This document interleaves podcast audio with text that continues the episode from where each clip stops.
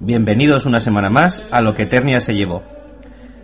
Hoy vamos a comenzar ya no como en el episodio anterior con una pequeña entrada sobre la temporada, sino que vamos a empezar nuestra temporada de películas ochenteras.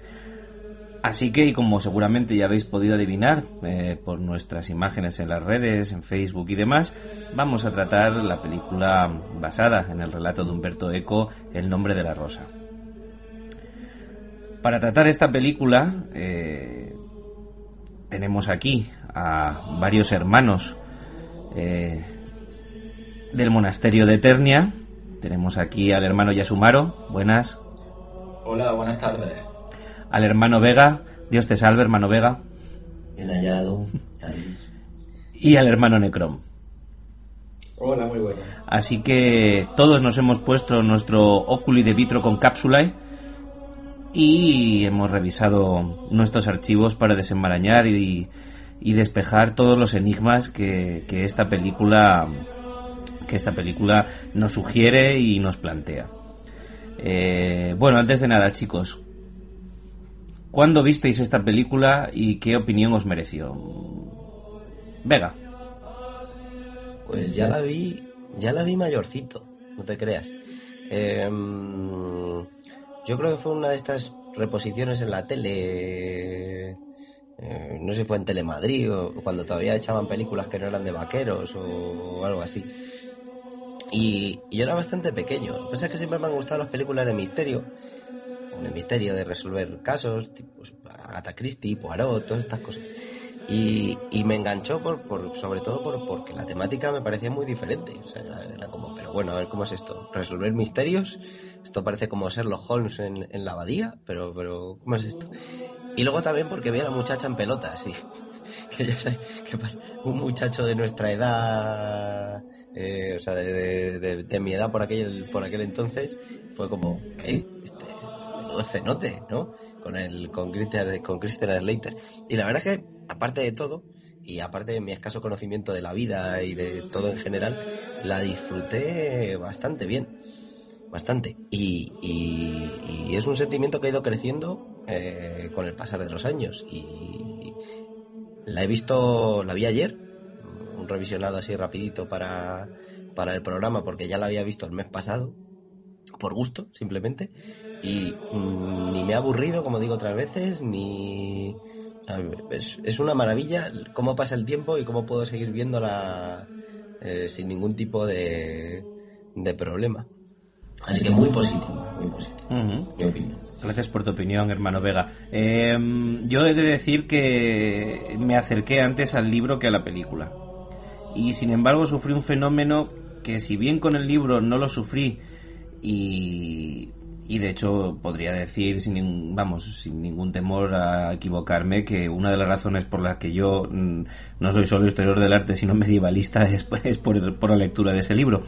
Pero si bien el libro eh, me produjo interés eh, y misterio eh, la película en ciertos momentos me produjo miedo pero no miedo lo que es la trama del del asesinato, sino no, una cierta comezón de, bueno pues de la vida social del momento, cómo se funcionaba, etcétera, etcétera, que ya hablaremos de ello si estamos de acuerdo o no.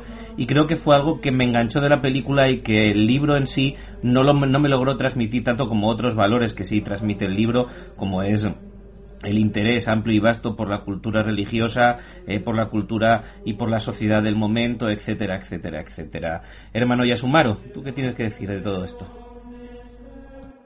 Yo la vi jovencito porque me la pusieron en el instituto, con 13, 14 años, 14 serían, claro, en una clase de música y el profesor nos no las proyectó, bueno, imagínate eh, allí mm, todos esos nenes eh, en ebullición con las hormonas viendo la, la, escenita que la pasó corriendo, o sea, es que ni dejó verla, o sea, cuando vio que, que, salía ahí una tetilla, la pasó rápido y nos tuvimos que conformar con poco. Yo en aquella, en aquella época ya entendí lo buena que era la película, pero se me escaparon muchos conceptos. Después eh, leí el libro. El libro me interesó muchísimo. Eh, yo soy historiador y, y empecé con, con, una atracción especial hacia la Edad Media, después me hice modernista pero, pero el libro plasmaba muy bien sobre todo los, debates filosóficos, espirituales del momento, que además fueron históricos, fueron reales, como plasmó Eco en, la novela y que también se ve perfectamente eso en la película, aunque sea más de soslayo. ¿no?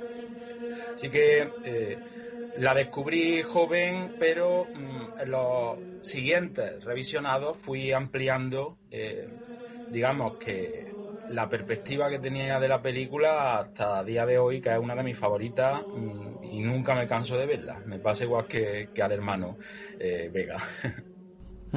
Es curioso, eh, como tú muy bien has comentado, eh, la novela en sí, y aquí hay ciertas diferencias con la película, y se tratarán seguro durante el transcurso del programa, sí, tiene un gran, gran interés, pese a fantasear y presentar, evidentemente, eh, actitudes y momentos eh, no exactos o precisos eh, de la historia, si bien sí, todos los libros que son nombrados son reales, todos los personajes que aparecen fueron reales, aunque luego evidentemente su papel en, en, la historia descrita por el libro no se ajusta a la realidad histórica. Eh, y eso es algo que yo creo que le da muchísimo empaque, mucho cuerpo y, que además es una novela que de la que se, se, denota, se palpa eh, el amor por, por, lo que se está escribiendo. Ah, no vamos a hablar ahora de, de Humberto Eco y bueno, pues su labor como iconógrafo, semiólogo, escritor, etcétera, etcétera pero y sobre todo para los que y como varios de aquí eh, hemos tenido que penar por las y arduas y duras eh, lagunas y mares de las tesis doctorales, pues eh, quien quiera que no también le ha echado un vistacito a, cierto libro que tiene Humberto Eco, o al menos al principio de, de todo este trayecto para, para orientarnos un poquito. Sí es cierto, y lo habéis comentado todos y vamos a comentarlo yo, no sé si lo sabéis, que Christian Slater, ¿no? De Melk, que por aquellas épocas y años ochenteros tenía 17 añitos. Eh, no sé si, si, lo conocéis o no. Ella, Valentina Vargas, tenía 22 y era, era toda una mujer. Entonces él sabía que tenía que tener una. Bueno, pues una escena con una mujer, pero no tenía muy claro ni qué tenía que hacer, ni, ni qué iba a pasar o no iba a pasar. Y bueno, de hecho, cuenta la historia que él fue invitado a los castings a los castings. Había tres para los castings y él solo vio la primera, vio a Valentina a Vargas y dijo que eh, cuando salió le preguntaron, dijo, yo por mí con esta estupendo, me vale, parece ser que le hizo un, poquito de tilín. Pero que él no sabía nada. Y de hecho, eh, lo que hizo Jean Jagano fue eh, acortar el número de personas en el rodaje para la escena le soltó allí, no le dio guion y le dijo que interactuara. Entonces él en ningún momento pensaba que iba a tener una escena de sexo, que le iban a desnudar, que ella se iba a desnudar, etcétera, etcétera, etcétera, etcétera. Lo cual yo creo que si por un lado hace que su personaje en esas escenas parece que esté un poco carente de, de, vida y de esa flama juvenil que parece que durante el resto de la película sí que representa muy bien Slater, ¿no? Y al decir Slater, no sé, me viene a la mente una serie ochentera, en fin, olvidadlo. Eh, lo que quiero decir que si bien por un lado como que desconecta un poco con esa manera de actuar que tiene que tiene su personaje, si bien por el otro lo hace como muy creíble y muy entendible, ¿no? Ese momento de, ostras, ¿qué es qué es esto y de la importancia que tiene eh, esa rosa que al fin y al cabo eh, luego es casi un MacGuffin, tanto del libro como de la película, porque no, no, no ha lugar y no tiene mayor importancia, salvo el propio, salvo el propio Atzo de Melk, ¿no? que, que bueno, incluso en la película pues nos muestra y en el libro yo creo recordar que, que describe con, con, una precisión como si lo estuviera viviendo en aquel momento todavía la importancia que tuvo para él y las dudas incluso que se le plantean durante la película, al final de la película, de si irse con ella o no, cosa que, bueno, como todos sabemos en el libro no, porque, porque ella no, no, sobrevive. Eh, hermano Necrom. Bueno, pues yo. Eh, yo esta película creo que la vi de pequeño o le eché un ojo de pequeño, pero. Pero yo creo que fue en el año del Señor 96 o. Yo creo que fue 96 o 97. Y, y tiene una curiosa historia para mí esta película porque yo, eh, el, mi paso por EGB, pues teníamos eh, religión obligatoria. En colegio público, pero teníamos religión obligatoria. Y la asignatura de religión no era religión, sino adoctrinamiento cristiano, vaya. Eh, con lo cual le cogí bastante manía y cuando a finales de EGB y primero de BUP me dejaron elegir entre religión o ética, cogí ética sin dudarlo. Pero entonces me encontré con un adoctrinamiento moralista que no me gustó nada. Eh, con lo cual, en segundo de BUP volví a religión. ¿Y qué me encontré? Pues me encontré quizás al mejor, si no uno de los mejores profesores que he tenido en el instituto, que era precisamente un padre franciscano y que en sus clases nos daba historia de la religión, teología y, entre otras cosas, nos puso esta película. Y yo creo que la vi más pequeño, pero realmente con, un poco ya más de uso de razón, la vi en esta clase de, religión en, la que éramos cuatro gatos, porque claro, en, en ética no había examen y en religión sí, con lo cual en religión iban cuatro gatos. Eh, y, entonces, eh, la verdad es que me, me, gustó muchísimo verla allí y además que más, de, además de, de mano de, un propio franciscano. Bueno, hacía un poquito, un poquito de propaganda de su orden, ¿eh? eligió, eligió la película más adecuada para él. Sí, sí, sí. Y, y bueno, y fantástico. Además, pues siempre, como digo, como no, no eran eh, unas clases de adoctrinamiento, sino unas clases de historia y de, teología, pues se podían entablar debates interesantes y, y bueno, y pues, algo que, conectaba mucho con la película, eh, cosas que si no te las explicaba una persona o no tenías tú esa iniciativa por buscarlas y leerlas y entonces no había internet, eh, era imposible que llegaras a ellos, como por ejemplo el, tema de los dulcinistas, ¿no? que, se menciona en, la película, un pasaje muy interesante, o, o por ejemplo esa, esa misma también, hablando que han hecho mención a la escena de sexo, ¿no? esa ese asunto de no, no confundir la lujuria con el amor, ¿no? Y todo eso. No, nosotros le decíamos. claro, que al, fin, que al fin y al cabo no es otro trasunto de no confundir el conocimiento con la risa, que es otro trasunto de la película, evidentemente. Al fin y al cabo son paralelismos. Sí, no, desde luego esto de la risa él lo tenía bien claro porque era un tío muy, muy cachondo y, y además se prestaba a que le, le dijéramos, bueno, bueno, pero alguna pajilla habrá caído, ¿no? Pero, pero bueno, eh, como que digo, esta fue mi, mi contacto con la película. Muy bien. Bueno, a ver, la película dirigida por Jean Jacques al que, bueno, pues todos conocemos y...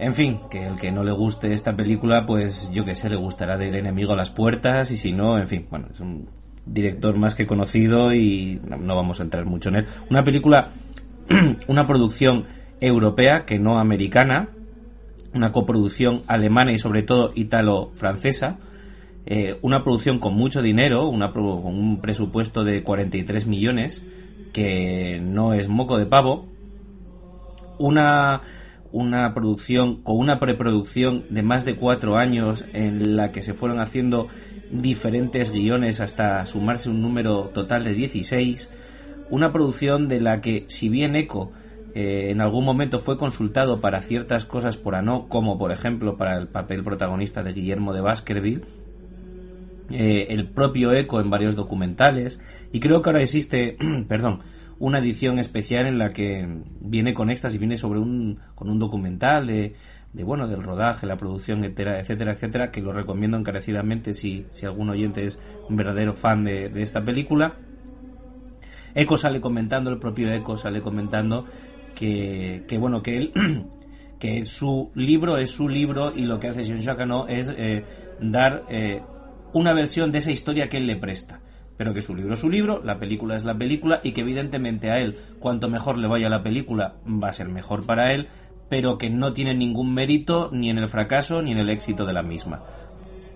Partiendo de ahí, pues entiende que evidentemente un libro eh, con, con, tal densidad, eh, pues para unos guionistas eh, es un reto importante.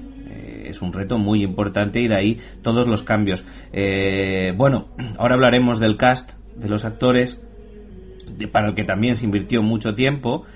antes, destacar que sí se buscó el consejo y la ayuda de historiadores, de medievalistas como Jacques Legoff, eh, que asesoraron eh, la construcción de la, de la abadía, los escenarios, vestimenta, en fin, un, largo, un largo etcétera. Tenemos ese, ese guion final de Andrew Birkin, que bueno ya trabajó eh, con Anó en Juana de Arco por ejemplo posteriormente últimamente lo más sonado más renombrado quizás también porque es una adaptación eh, de un libro y, puede que sea un hombre, y ahora lo hablaremos porque creo que es una de las preguntas que os voy a formular, es una buena adaptación eh, del libro en la película El perfume, historia de un asesinato, ¿no? De un asesino, perdón. Me gustaría destacar también a Tonino Delicoli, eh, un director de fotografía, bueno, el director de fotografía de cabecera de Sergio Leone, eh, Eras una vez América, hasta que llegó su hora, El bueno, el feo y el malo, eh, que además creo que aquí hace un trabajo espléndido, espléndido, con, con las luces, las sombras, eh, casi con, con, una paleta que, que no pasa del, del, marrón al negro azulado, yo creo que, que hace auténticas, auténticas maravillas. Eh, ¿Qué más podemos comentar, aunque luego salgan más cositas? Eh, la película casi no está rodada en interiores y en estudio. Lo único que sí es, eh, está rodado en Chinechita y, está rodado en estudio y, demás, es las escenas de la biblioteca y del incendio de la biblioteca. Esa biblioteca casi es seriana, ¿no? muy interesante. Y que el resto está, lo que es la abadía en sí, todo el conjunto monástico, está construido, es proceso a tamaño real, en, unos montes cerca de Roma. Eh, ya con, con, la participación y el consejo de especialistas, como ya he comentado, y evidentemente eh, con utilizando la guía minuciosísima que, es el libro con respecto a la vida monástica, su ordenamiento, etcétera, etcétera. Vamos, como si, y para alguno que sea medievalista o incluso amante del arte o de la historia del arte, seguro que conocerá el mítico plano de la abadía de Sangal, ¿no? Bueno, pues prácticamente lo que hicieron es, en vez de coger el plano de la abadía de Sangal, coger el libro y alguna edición del libro que viene con algún plano diseñado por Eco, como comentó John Jacquano en su momento, y fusilarlo. Fusilarlo en tamaño real, en escala 1-1 y yo creo que el resultado es, eh, es más que evidente. Eh, bueno, vamos a hablar un poquito del, del cast, ¿no? Eh, ahora os preguntaré qué os parece. Tenemos a Son Connery. Son Connery que estaba un poquito de capa caída. La Columbia quería encajonarlo en cualquier película para quitárselo de en medio y de hecho dijo que si cogían y contrataban a Connery ponían ellos dinero para la producción aunque no fuera aunque no fuera suya. En principio como he comentado ni Eco ni Ano eh, le veían como como Guillermo de Baskerville pese a que Humberto Eco es eh, un conocido fan eh, acérrimo de James Bond y pero sin embargo para, para, para el papel no le no le veía eh, Son Connery se entrevista con, con Ano y parece que Ano cambia de, cambia de opinión no sé si estáis familiarizados con alguno, algunos otros actores que sonaron sonaron para la producción. Eh, algunos son, bueno, pues, suenan, pero no, no, no está documentado, como Jack Nicholson o Ian McKellen. Pero sin embargo, sí está muy documentado que el que estuvo realmente cerca de representar el papel de Guillermo de Baskerville eh, es Robert De Niro. A mí me sorprende un poquito porque no, no, me, además un Robert De Niro joven que no, no, no me cuadra mucho, pero bueno, eh, aunque también es cierto que Guillermo de Baskerville en el libro no tiene mucha semejanza con, el físico de, de, Sean Connery. Sin embargo, Robert De Niro exigía que se hiciera un cambio de guion, y no sé si conocéis esto, pero agarraros los machos, eh, por el que en algún momento de la película él tenía que tener un duelo de espadas con el inquisidor. y evidentemente ah, no le dijo, mira, bonito, no, no, déjalo, descansa, relájate y a otra cosa, esto no, no, no cuadra aquí. ¿Qué más gente del cast tenemos por ahí? Eh, bueno, tenemos aún en aquel momento todavía desconocido Ron Pellman, ¿no? Salvatore, eh, que yo creo que, que, hace un papel muy interesante. Ya hemos hablado de Christian Slater como, como Azzo de Mel. Eh, tenemos a la Baz, ¿no? Michael Lonsdale, eh, que también ha, aparecido en, bastantes películas. Bueno, tiene una filmografía enorme, pero. Y, y, luego tenemos a, a, Murray Abraham, ¿no? A Bernardo Guy, el. Guy, el. Uy, se me ha ido ahora el nombre, el Inquisidor, perdón. Eh, que bueno, aunque solo sea nombrarle las muchas películas que tiene y las que ha participado como, como Salieri en Amadeus, ¿no? Creo que es probablemente la otra referencia más, eh, más interesante que, que podemos reseñar. ¿A vosotros qué os parece este cast? me gustaría también comentaros que por lo visto, eh, aparte de cambiarles el peinado por la norma monástica, hacerles la tonsura y demás, les obligó a quitarse empastes, coronas de dientes, etcétera, etcétera. Eh, de hecho estuvo durante mucho tiempo buscando actores y él decía que quería gente y eso fue un problema para no porque luego por lo visto se lo recriminaron en su pueblo. Dijo literalmente que él quería personajes y actores tan feos como la gente de pueblo de verdad.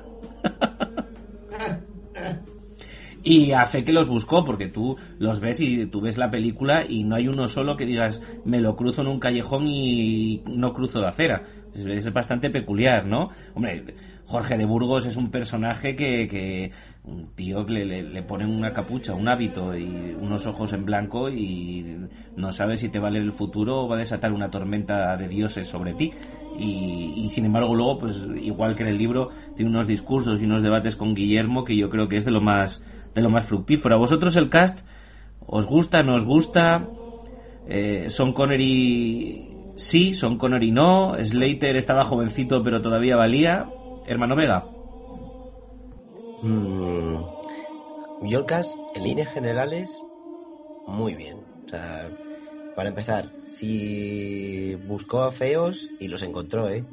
Amén que los encontró. El único un poco agraciado, yo creo que es el, el hermano el hermano negro, que ahora mismo no me acuerdo cómo se llama. Pero bueno, el pobre tampoco dura, dura demasiado, ¿no? Eh, Son Connery ahora, a toro pasado, pues es fácil decirlo, pero, pero a mí me pega, me pega mucho. Eh, también quizá porque le veo como más maduro, le veo también, cuando le veo estoy pensando en el padre de, Indiana Jones, ¿no? Con sus enseñanzas y sus cosas que eh, quizá, quizá me marca. Eh, pero yo creo que el que se lleva, mm, el que sobresale más en Rob Pellman puede ser que, al tratarse de un papel tan estridente, pues que nos, nos quedemos más con, él o no se nos quede más grabado, pero, pero a mí me gusta mucho, mucho, mucho. Y lo curioso de todo esto es que eh, a la tercera fue la vencida, en realidad, con, con Ron Pellman, porque por lo visto el primero, el primer actor que va, que va a interpretar a Salvatore eh, murió. Y, él estaba muy interesado en el papel, pero por lo visto la productora eh, le obligó al director a le impuso otro otro actor. Este actor, por lo visto, al final parece, parece ser que era muy problemático y demás, y al final Ron Perlman se, se acabó quedando con el papel, lo cual nos hizo, nos hizo un favorcete. El muchacho, muy agraciado, tampoco es, ¿no? Eh, pero se lo ocurrió bastante. Eh, tenía un datito por aquí que, por lo visto se agenció libros en, eh, en latín, francés, italiano, eh, inglés y mediante esa, esa mezcolanza él se hizo esa manera especial que tiene Salvatore de hablar porque se lo dijo se lo dijo el director. Pues quiero que, que chapurrees un poco un idioma de aquí uno de allí y si y si lo hice en el en, el, en la versión original, la verdad es que lo, lo clava el tío. Muy del método, ¿no? Muy de... Yo no, Leo el, no leo el guion, el guion me lee a mí, ¿no? Un tío muy profesional, mm, ciertamente. Y, y también lo has, lo has nombrado y es que a mí me encanta el venerable Jorge. El venerable Jorge es que ya solamente la presencia que tiene cuando el tío entra ahí, que parece que va a decir paparruchas es, es muy, muy, muy, muy interesante. Que por cierto, el, el actor, que era Fedor Chaliapin Jr., su padre era un cantante de ópera bastante famoso, cosa que yo no, no sabía cuando, con todas las veces que he visto la película. Y ojo al venerable Jorge, que no le gusta la risa ni nada, pero este hombre, aquí donde le veis, tiene un pasado y actuó en su día en Emanuel Viciosa. Hay que ver. Así que para que veáis el venerable Jorge cómo se la gasta, ¿eh? Hmm, tenía sus puntitos. Hombre, del venerable Jorge sí es cierto y creo recordar que el libro lo describe muy bien y la película lo transmite y lo traslada y juega con ello también. Y es, bueno, evidentemente el concepto del silencio dentro de la regla monástica y cómo el, el Jorge eh, lo utilizaba a base de romper ese silencio, a base de gritos o golpes con su bastón, cosa que hace en el escritorio en la película y creo que también en el receptorio comiendo, también en otro momento que alza la voz o dice algo como una manera de impresionar e imponer. Y yo creo que está muy bien transmitido y que transmite muy bien ese personaje suyo de un hombre que ama los libros, pero ama mucho su fe y sin embargo, y, esto me gustaría destacarlo y a ver qué os parece a vosotros, porque cuando están hablando de ese segundo libro de aritmética eh, desaparecido y no leído, ¿verdad? Y están hablando de esos libros prohibidos y Guillermo le dice, entonces ¿qué? ¿Los vas a se destruyen porque no tienen buenas ideas? Y Jorge dice, no, no se destruyen, se guardan hasta que aparezca alguien que pueda rebatirlos. Es decir, las ideas no se destruyen, se rebaten. Lo cual es, es muy, muy interesante y evidentemente, pues bueno, pues es el personaje que es, es muy duro, es muy tal, pero sin embargo es un hombre que vive, yo creo, torturado por su propio castigo, que es amar los libros y ser ciego. Que también en su momento, siendo niño, me llamaba mucho la atención. Y yo detento un escritorium, detento una, una, una, una biblioteca, la más importante de la cristiandad, por lo menos en Europa, como se dice en, en la película de la cristiandad, y creo que en el libro hablan de Europa pero no la puedo disfrutar. Y sin embargo soy el guardián de sus conocimientos y yo elijo qué se lee y qué se copia. En fin, no lo sé. Yasumaro, ¿tú qué tienes que decir de, este grupo de actores y, de sus tonsuras?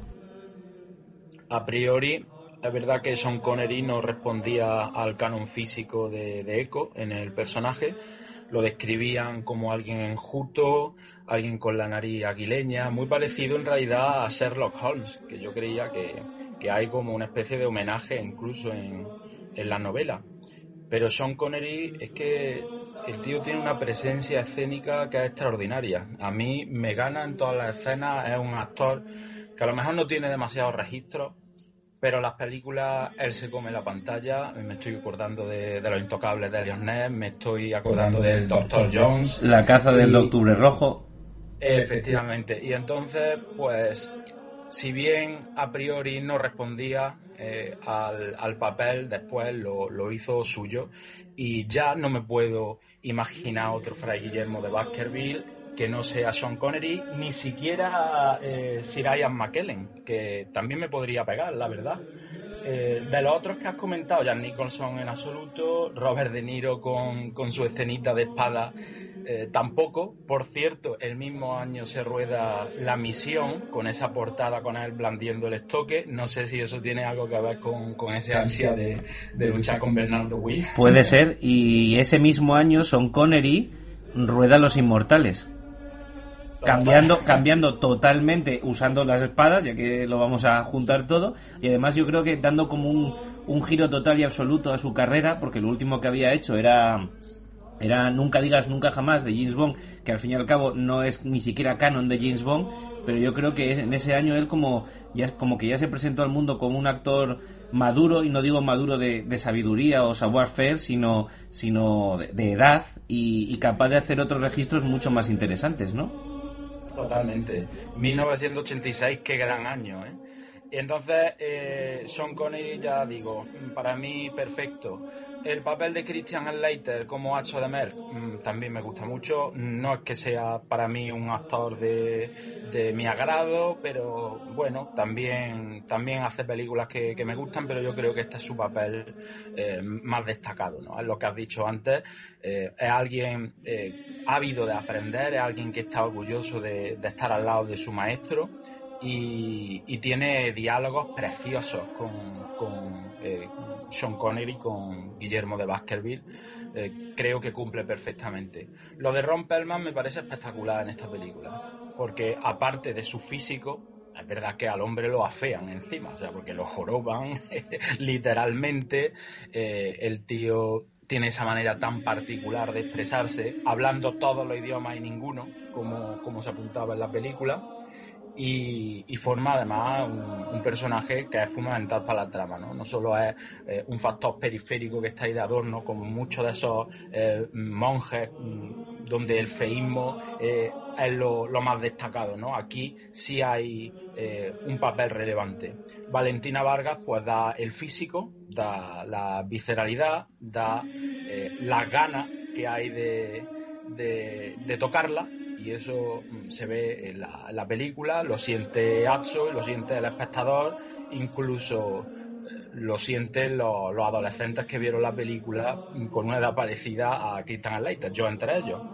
Eh, Michael Lonsdale, que era el abad, también me encanta. Eh, Murray Abraham como Bernardo Gui también me da el papel. Es verdad que quizá un poquito mm, sobreactuado, quizá un poquito hierático, muy, muy, muy frío, pero eh, sí me lo creo como Nemesis de, Guillermo y, me da, me da la talla también, aunque no crea que esté al nivel de, del otro. No sé si me dejo alguno por ahí. Eh, bueno, sí, Theodore eh, Chaliapin Jr.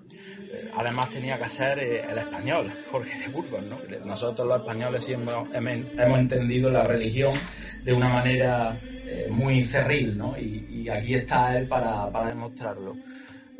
Eh, me fascina el personaje, eh, da también un, aspecto espeluznante, tenebroso, pero con esa connotación tan, tan oscurantista de la religión, es verdad que, daba como, como lástima, ¿no? Porque tenía su lucha interna, y tú lo has definido perfectamente, la dicotomía del amor hacia la cultura, la imposibilidad de, leer los libros y, ese miedo que, lo está corroyendo eh, desde probablemente el principio de, su vida, ¿no? A que eh, la cristiandad no se entienda como el miedo a Dios, sino como, como otros términos, ¿no? Más amables que conllevarían, pues, eh, la pérdida de respeto, la pérdida de miedo al diablo, etcétera, Entonces también me, me fascina Charlie Chaplin Jr yo creo que más o menos así eh, podemos hacer una semblanza de, de todo más importante.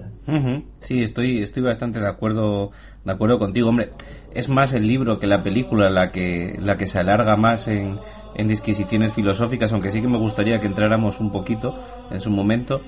Pero sí, estoy de acuerdo que, que Jorge, y fíjate, estamos hablando solo del cast y ya se está destacando como un personaje eh, especialísimo, ¿no? Y, pero que yo creo que refleja no solo la sociedad de su momento, a distintos niveles, no solo al, monástico, eh, pero incluso la sociedad de nuestro momento, es decir, los límites del humor, ¿no? Algo que se ha debatido tanto en este país nuestro hasta hace nada. Eh, y, el, el, error de no entender la risa no como una farsa, sino como una manera de acercarse hacia el conocimiento sin temerlo. Pero bueno, en fin. Eh, Necrom, que divago y, no, no, es la cuestión. ¿A ti qué te dicen estos actores? ¿Compras a los monjes? Sí, sí, sí. Yo no puedo estar más de acuerdo con, todos mis compañeros eternios. Eh, totalmente de acuerdo y además en el caso de Sean Connery también creo que ha sido un, un papel hecho a su medida. Que él pueda estar a gusto o disgusto, que las compañías que le manejen puedan estar a gusto o disgusto, eso realmente un poco más que me la trae al pairo. El, asunto es, le pega muy bien el papel y es así y así es. en futuros programas cuando tratemos Indiana Jones, veremos la total animaversión que tenía él hacia el papel del padre de Indy, pues te jodes, Son Connery porque lo hacías de puta madre. entonces, esto es lo que es. Otro actor que pudiera haber encarnado a, Guillermo de Baskerville, pues no me quedo con Robert De Niro, desde luego. Eh, a lo mejor algún otro. Estaba pensando, mm, sobre todo, con lo relativo a que decía ya Sumaro de la nariz aguileña. Estaba pensando en Peter Cushing. Eh, podría haber sido una buena opción. con menos grasa que son Connery, pero, pero quizás con esa, esa figura mm, esquelética, alargada, hubiera dado más el pego quizás de ese, esa idea de, monje franciscano, ¿no? predicador de la pobreza. Pero bueno, en, general, como digo, me gustan los actores y, ya que hablamos de actores y de monjes, me voy a meter algo más que en la parte actoral y voy a decir que ya no solo me gustan los actores que se han elegido para cada personaje, sino además las indumentarias que se han elegido para cada personaje. Eh, más allá de las caracterizaciones para que parezcan feos o más gañanes o menos y tal, pero mm, me parece que están muy bien escogidos los hábitos para cada monje, más roídos en un caso, menos en otro, más lustrosos. Y en general la verdad es que me gusta todo el elenco de, actores de la película. Eh, comentar también que los actores fueron eh, obligados a ciertos cursos preparatorios para la vida monástica. De hecho, estuvieron dando durante bastante tiempo clase de canto gregoriano para un par de escenas que no, no, no, era, no era nada necesario ni obligatorio, pero sin embargo lo tuvieron que hacer. Eh, también que es muy peculiar cómo eh, se me ha olvidado uno de los escenarios donde fue rodado porque muchas de las escenas interiores están rodados en el monasterio de Berbach. Y sin embargo, eh, durante la película, cuando están en esos, en esos lugares interiores, donde en realidad y durante la filmación hacía un frío de cojones, en la película, pues bueno, por el trato que se le da, etcétera, etcétera, pues no, no, transmiten eso. Y sin embargo, en las escenas del monasterio, eh, incluso nevado, etcétera, etcétera, que sí, está muy bien hecho y la fotografía, los encuadres, etcétera, etcétera, el oscurantismo, te transmite muy bien a través de esas vestimentas pobres, en el caso de los franciscanos, que no así el de los dominicos, ni, ni de, las demás órdenes o en los altos prelados que llegan para, para el debate, para ese MacGuffin de la película, ¿no? Porque no, no, no va muy allá y que sin embargo también encontramos eh, otro debate de ese mismo tipo en, en, la misión, como muy bien ha comentado ya Sumaro, solo que aquí ya pues hablando de esas pugnas entre los dominicos, los franciscanos y los jesuitas por el control de la América Latina, como muy bien habían diseñado los jesuitas pero pero sin embargo eso, a eso me refiero que es, muy curioso como esa era totalmente opuesto eh, la diferencia térmica que estaban sufriendo que más luego si veis los, los documentales de la, de la producción etcétera etcétera eh, los ves a todos siempre con bufandas con cafés en la mano etcétera etcétera.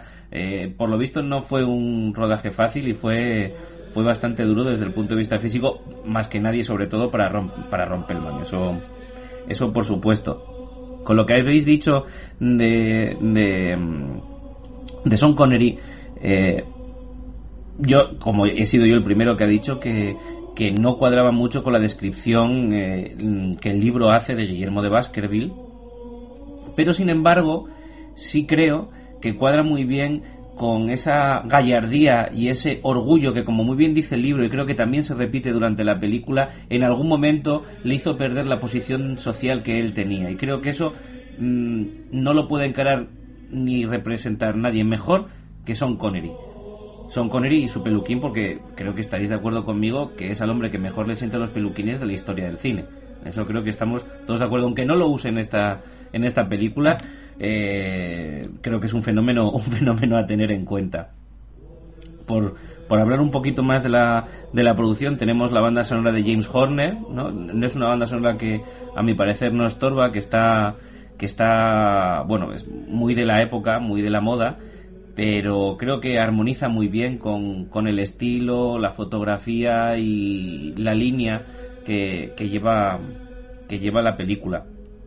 Con respecto a los guiños a Sherlock Holmes, el propio, el propio Echo y ya no pues no lo cambió en absoluto tampoco. Es más que un guiño es, es, es, un homenaje e incluso un acercamiento eh, de otra literatura a la literatura medieval. Es decir pues igual que en muchos momentos se ha podido coger eh, un hecho de la tradición medieval europea y me viene a la mente esa película que tampoco me ha gustado este verano como la del Rey Arturo, se la ha cogido y se ha dado una óptica moderna y sin embargo Eco lo que hizo fue darle la vuelta y hacerlo al revés y así lo así lo lo plasma lo plasma Jean-Jacques en, en su película.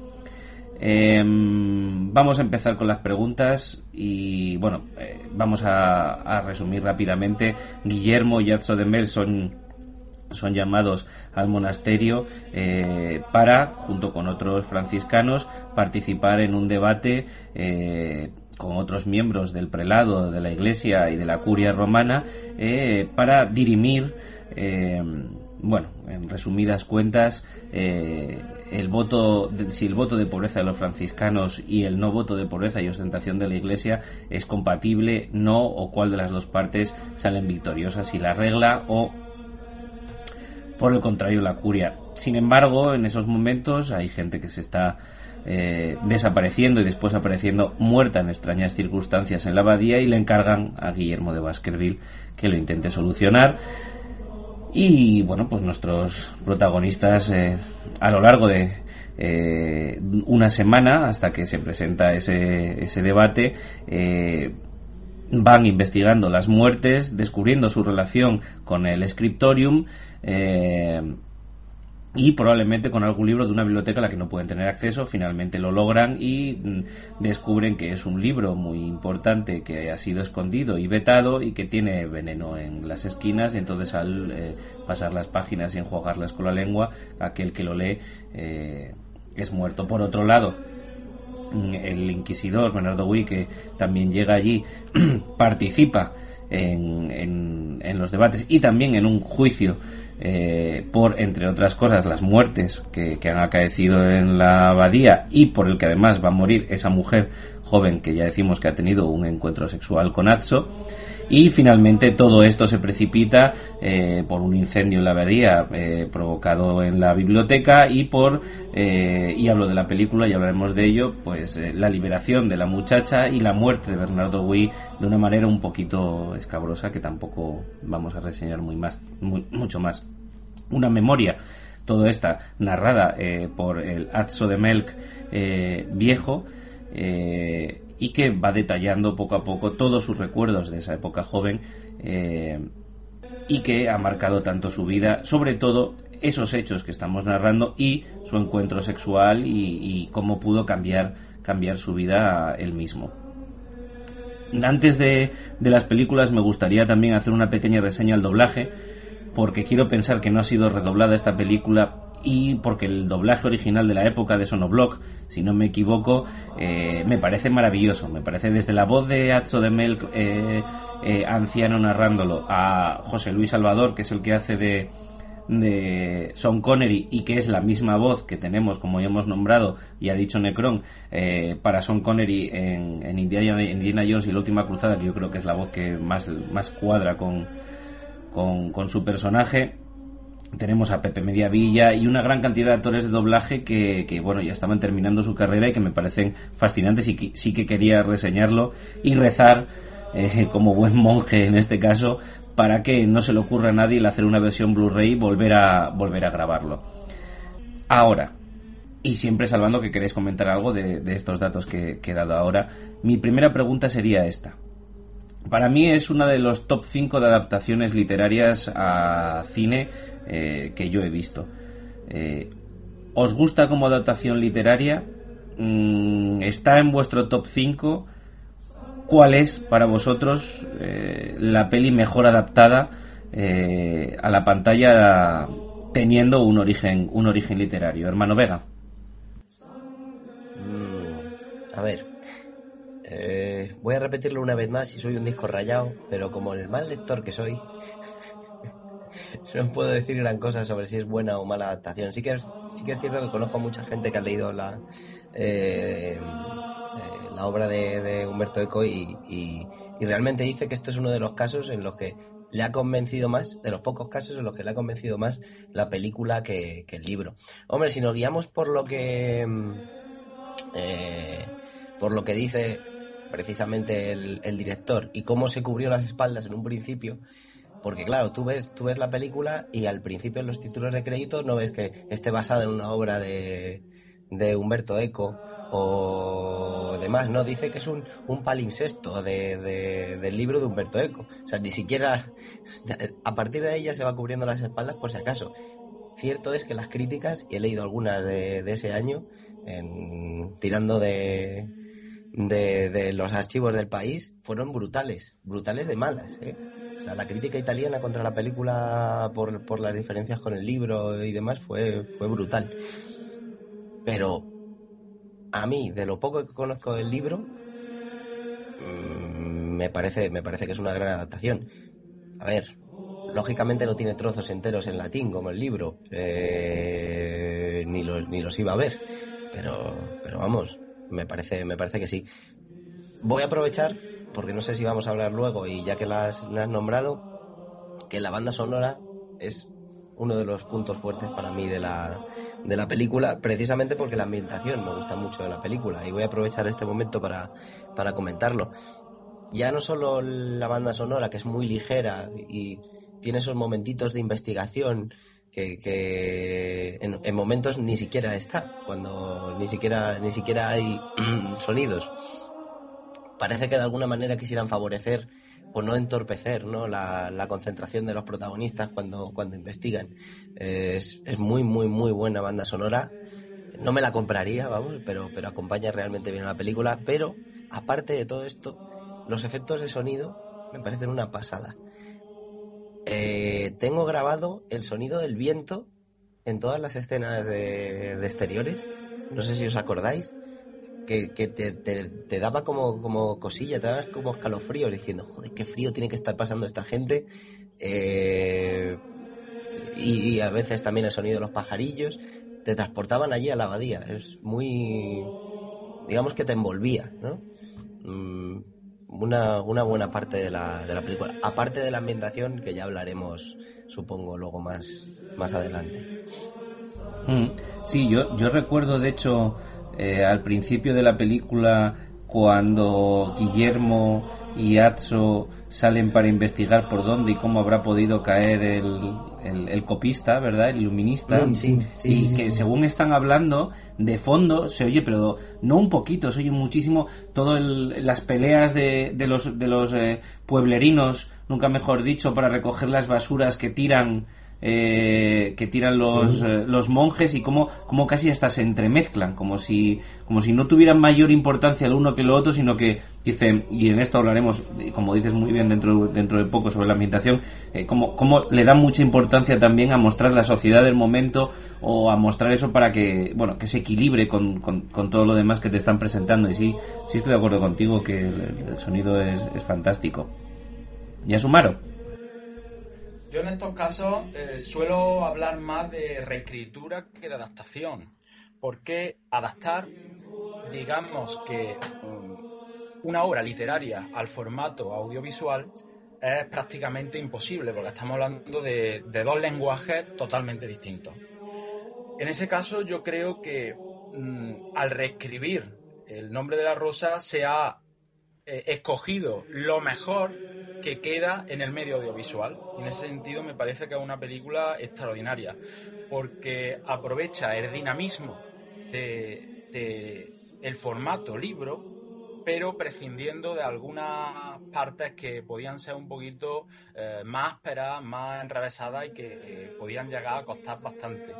Eh, yo mm, me acuerdo que leí el, el, libro cuando tenía 20 años, estaba estudiando la carrera, era un, lector eh, frecuente y algunas partes mm, me costaron. Es un, es un, libro exigente, sin embargo la película no creo que sea exigente.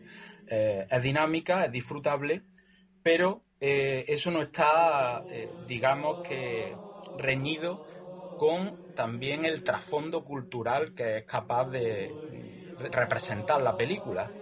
Entonces, mm, me parece que en algunos aspectos incluso ha podido eh, superar la adaptación en un sentido de entretenimiento de Humberto Eco. O sea que no puedo hablar eh, mejor de, la adaptación de Jean-Jacques Sanon. Necrom. Pues a mí me ocurre un poco como al amigo Vega. No he leído el libro porque precisamente cuando este, este padre franciscano nos puso la película no nos alentó a leer el libro, sino a, tirarnos a los textos originales. Entonces nos, nos propuso leer algunos textos de Guillermo de Ockham eh, y, y de otros que aunque no aparecen en la película, pues sí están allí, allí presentes, eh, digamos, de alguna manera en los debates teológicos, como puede ser Santo Tomás de Aquino, eh, etcétera. Eh, por lo cual no puedo hablar de una mejor o peor adaptación cinematográfica. Y, además, enlazando un poco con la pregunta que has hecho tú de ¿y, alguna adaptación literaria al cine? Tampoco podría hablar realmente, porque de aquellos libros de porque realmente se conjuga la vez en que leo un libro y, veo la, o sea, en que leo el libro y veo la película, o veo la película o leo el libro, no sé por qué. Y en los casos en los que se ha conjugado, mm, en casi en la totalidad, el 90%, podría decir que en algunos casos la película es buena, pero no por ello tiene que ser una, una buena eh, adaptación o directamente que es malo y punto. Entonces tampoco, la verdad es que tampoco puedo opinar al respecto. Me quedo simplemente, como decía Sumaro, con el hecho de que me parece una muy buena película, eh, muy buenos actores, ambientación, vestuario, etcétera, etcétera, y, punto. No, es como el caso de Señor de los Anillos. Tampoco he leído los libros. Ahora, eh, ¿no? y haciendo un poco de alocución latina, eh, miserere mei, ¿no? apiadados de mí. Pero no he leído ningún libro del Señor de los Anillos y me gustan las películas. Y, además mm, tampoco he leído El Hobbit, pero, pero me atrevo a ir diciendo por ahí, pues a mí me gusta eh, La Comunidad del Anillo y Las Dos Torres y lo demás me parece, bueno, para pasar la tarde. Eh, y, ah, pero no has leído los libros, pues no, pero ahí queda. A ver, yo, yo es cierto que os he hecho una pregunta eh, trampa y es preguntaros por la adaptación. Este problema de adaptar eh, libros para el cine, más allá de que incluso en su primer momento ya nació no como una inspiración artística, sino como una inspiración totalmente industrial, eh, siempre causó problemas. Tanto adaptar libros como adaptar historias antiguas. si bien es cierto que desde, desde la Nouvelle Vague y Calles du Cinéma en su momento eh, y su interés por Hitchcock y, como padre del, cine moderno y de la adaptación novelesca, sobre todo novelesca, y digo novelesca porque no la adaptación de grandes bestsellers, sino de novelas que no tienen ni fu ni fa, y por las que además Hitchcock lo que hacía, y, y siempre lo admitió, es coger coger eh, la novela, diseccionarla como si fuera eh, un forense y luego de aquello coger lo que le apetecía y el resto desecharlo y pues, si se parece bien y si no, no. Entonces, eh, claro, es algo que si en su momento ya fue elevado a los altares y además da buen resultado económico y además está de moda, pues hemos pasado unos periodos en los que adaptar una novela entre los preceptos de las majors de todo aquello que no sea entendible, aunque sea lo que pone la novela o aunque sea lo que es en historia en realidad, si no es entendible, se pone lo que el, espectador espera ver y no lo que pone el libro, lo que cuenta la historia de verdad. Si le sumamos a eso la idea de Hitchcock de eh, pues hacer como con el cerdo en la matanza y, dividir y esto para las morcillas y esto para el otro y esto para el otro y que de la novela no quede nada, evidentemente eh, para mí, por ejemplo, encontrarte una película como esta en los años 80, pues es reseñable por esa razón. Y por eso yo sí que digo que es una buena adaptación ahora. Eh, sí creo que la adaptación, y pese a que como vosotros habéis dicho, la novela en ciertos momentos puede ser farragosa, y entraremos en ello, eh, sin embargo tiene dos, dos, dos claves que la hace entendible a cualquier nivel, aunque te saltes 15 hojas, que en la novela lo puedes hacer. Si tú te saltas 10 mm, hojas de conversación sobre eh, el amor a Dios en la regla, ¿vale? No va a pasar nada, vas a poder seguir leyendo el libro igual. Bueno, pues aquí pasa lo mismo. ¿Qué pasa? Que si bien en el libro hay muchas cosas y una cantidad de datos tremenda y, etcétera, etcétera. Hay dos cosas que son las que le remarcan. Uno es la historia detectivesca y el guiño a Sherlock Holmes. Y otro es el amor a la cultura y a los libros. Si tú esas dos cosas eres capaz de plasmarlas en, en la película, va todo estupendo y maravilloso. Y creo que está muy bien hecho y que es meritorio, pero creo que era fácil que fuera meritorio. Entonces, eh, por eso divago un poquito con ello. Y si queréis, como muy bien el hermano Vega ha dicho, hablamos un poquito, un poquito de la ambientación. Eh, esa ambientación, bueno, eh, bien construida desde el punto de vista monacal, esa edad media que puede que yo aquí es donde quiero poner un poquito la, pica, ¿vale? Y es en ese concepto que, que todo el mundo sigue manteniendo, la mayoría del, del, mundo consciente sigue manteniendo y que creo que que justo Eco no lo hizo en la novela y esta película sí lo hace y es eh, facilitar que la, sigue, la gente siga pensando que en general eh, la Edad Media, y claro, ahí ya, ya de mano está el error porque sería decir qué Edad Media, ¿verdad? Pero bueno, pensar que es un mundo oscuro y maligno y pobre y inculto y etcétera, etcétera, etcétera. Y si bien si bien me fascina la recreación y el ambiente y si bien creo que es bastante fiel, creo que le hace un flaco favor a ese tipo de cosas. ¿Vosotros, vosotros qué opináis? Vega. A ver, es que yo también no soy, no soy un no soy un experto. O sea, quiero decir, a mí la ambientación, la ambientación como tal, o sea, bueno, dividiéndolo, la ambientación histórica, ¿vale? De ambientación histórica no te puedo decir gran cosa porque es verdad que yo soy muy cafre, lo sabes tú bien, eh, en cuanto a historia. Eh, alta edad media, baja edad media, eh, soy muy cafre y sobre todo con las cabezas que tengo aquí y con la gente con estudios eh, históricos que tengo aquí. pero si me centro en si me centro en lo que es la ambientación pura y dura de la abadía, a mí me sigue metiendo mucho en, en la época y me sigue metiendo mucho en la película. Ya no solo en, la época, sino en el transcurso de la película. O sea, hemos dicho que los interiores se grabaron en, en Everback eh, y, realmente mm, no son demasiadas las, las, escenas de interior, pero te, te transporta allí. Eh, cuando ellos están en el, en el eh, no sé, sientes que estás interaccionando y que estás metido en, el, en la vorágine de, en el día a día de los, de los monjes. hay un hay una hay una curiosidad con respecto a los interiores ahora que ahora que lo he nombrado y es que querían haber rodado las catacumbas de Roma aprovechando que, que habían que habían ergido esos, esos pedazos de, de exteriores eh, en, las, inmediaciones de Roma, quisieron grabar en las catacumbas y el ayuntamiento dijo que eran ahí, que eran de la China. Entonces aprovecharon un restaurante que tenían por ahí, en la parte de abajo, que estaba muy, que estaba muy lograda, y, consiguieron rodar ahí algunas escenitas, como por ejemplo yo creo que fue la de la autopsia. El caso es que eh, si hablas de la ambientación, creo que tenemos que hablar muy mucho del peso de la fotografía en la, en, la propia ambientación y en la, y en la película. Eh, cuando hablo de ambientación, mm, ya no solo hablo de la época histórica, sino también hablo de pues, lo que habíamos hablado, del frío, de sensaciones que te dan. que está grabado con, con tan poca luz. Hay ciertos momentos en los que parece que, la, que la medición de luz se ha hecho, se ha hecho mal. Hablabas tú antes, Jarvis, de la, de la escena de, del principio, la primera investigación, las primeras pesquisas que hacen cuando, cuando investigan de dónde cayó el cuerpo y demás. En esa, en esa escena casi solo ves silueta. Es, es tremendo.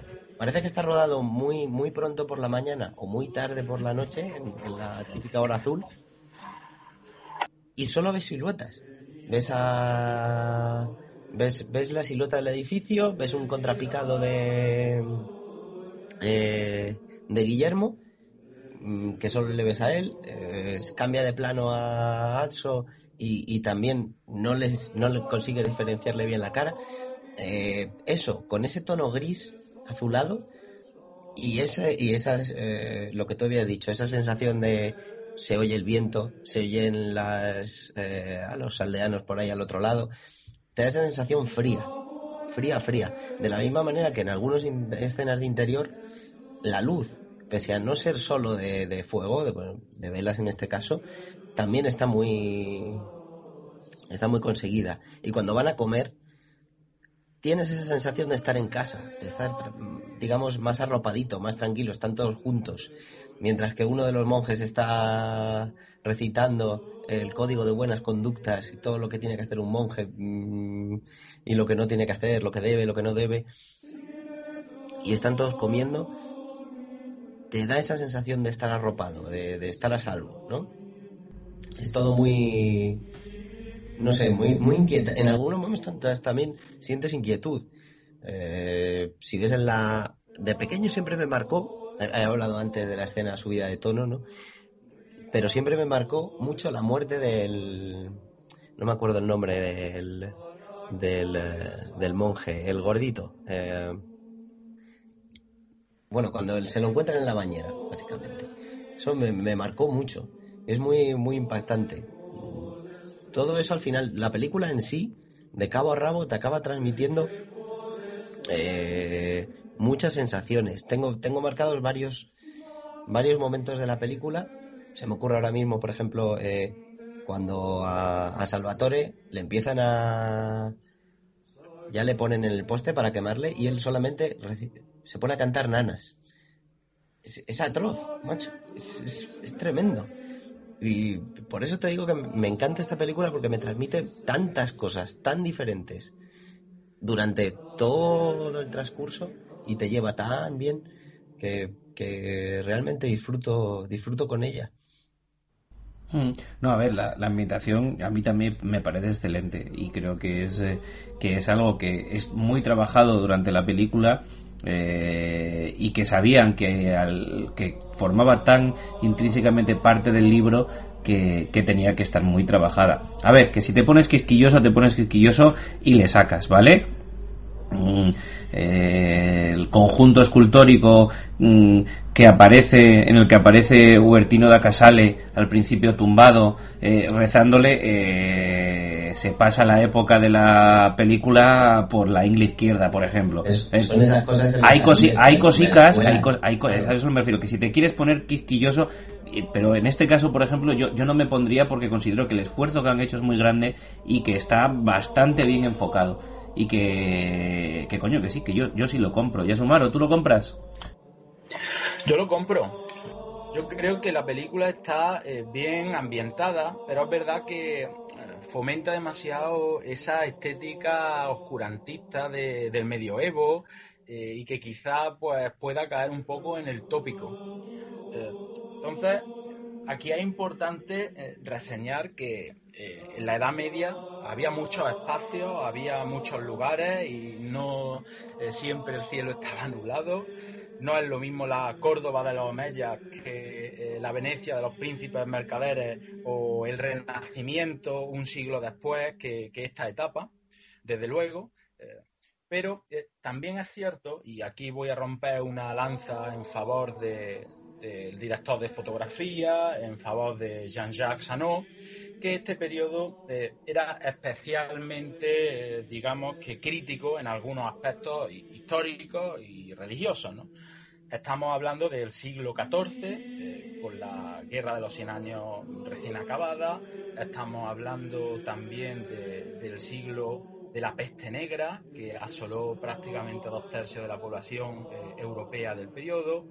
Estamos hablando también del papado de Aviñón, fue una serie de discrepancias que hubo entre Felipe IV de Francia y Bonifacio VIII, que al final acabaron con, eh, digamos, la mudanza del Papa de Roma a Aviñón, que también formaba parte del territorio papal. Y de la cultura, y de la cultura. Y de la cultura, totalmente. Y de ahí que hubiera también una, una serie de, de pensamientos heréticos, eh, radicales, que en conjunto conforman un, siglo o así de crisis, eh, de revolución y, de germen. De, y de germen. Eh, de, cambio de paradigma extraordinario. Entonces, pues en ese sentido es cierto que la ambientación de la película, pues no es que no mm, sea realista, ni muchísimo menos, aunque también es cierto que es muy tópica en ese sentido, pero aquí con justificación. O sea que eh, está bien que los, los oyentes lo sepan. Claro, claro, es lo que yo os comentaba fuera de micrófono, que eh, no es que eso no existiera, pero es que parece que la gente cree que solo era eso. Y, y si bien eh, sigue existiendo ahora en nuestro siglo XXI una tienda del Apple Store en el centro de Manhattan, a la vez puedes comprarte queso cabrales en una cueva en el, en el norte de España. Es decir, no, tiene nada que ver una con otra. Y si bien, como tú muy bien dices, eh, fue un siglo eh, muy eh, importante y muy duro desde el punto de vista social o filosófico, si bien todas esas rupturas, tanto sociales, demográficas como filosóficas y religiosas, son las que dan el germen para todo lo que va a venir después. Es decir, eh, y creo que incluso se refleja en este libro, ¿no? Ese, ese ya interés, esa, esa fuerza del scriptorium y de los scriptoria eh, más importantes por cada vez mostrar más textos y no encerrarlos y cómo y, cómo ese, ese, ese hombre de Burgos ese Jorge de Burgos eh, proviene de una época que bebe más de todos esos dramas que se han vivido y de todo lo anterior y lo oscuro de la ciencia y del conocimiento eh, y no quiere darlo a conocer. Y, y creo que si bien se juega con todas esas ideas que tú y yo hemos ahora mismo desgranado eh, sí es cierto y también estoy de acuerdo contigo que bueno pues que en, un vistazo más eh, eh, en un vistazo a la película mm, sí que te sigue creando esas mismas ideas y no quedan tan claras las otras cosa que en el libro sigo defendiendo que sí que está mucho mucho mejor explicado de una manera más amplia y, más más sopesada no Necron, tú la ambientación, ¿qué? ¿Llevarías bien comer ahí en el receptorio mientras te leen la regla? Sí, sí, sí, sí, sí, yo estoy totalmente... Vamos a ver, por un lado, eh, creo que la, la, película plasma perfectamente este tópico típico que se ha mencionado de que en la Edad Media pues todos iban con capucha resistiendo un viento helado, eh, rezando el, Padre Nuestro en latín, temerosos de, llegar, de que llegara el fin del mundo o la peste negra y, y no hacía sol ni, ni vamos, ni precisamente tiene gracia, ¿no? Lo de la risa, ¿no? En la Edad Media, pues un chiquito de la calzada no habría tenido nada de éxito porque la gente no se reía para nada, ¿no? Entonces, contra... Y lo sabía. Claro que eso es lo que nos venden, pero sí que lo sabía. Hombre, claro que sí. Faltaría más, ¿no? Es decir, eh, no hay más que, que, coger el libro del buen amor en España y eso es una risotada sin fin. Eh, pero, pero lo que quiero decir es que eso es lo que plasma la película, pero en este contexto, pues pega bien, pega bien. Es como lo que decíamos de Sean Connery. Pues será más o menos fiel al personaje de la novela, pero pegar, pega bien, pues sale, tira para adelante. Eh, y lo mismo con el resto de la ambientación, que es muy oscura, sí.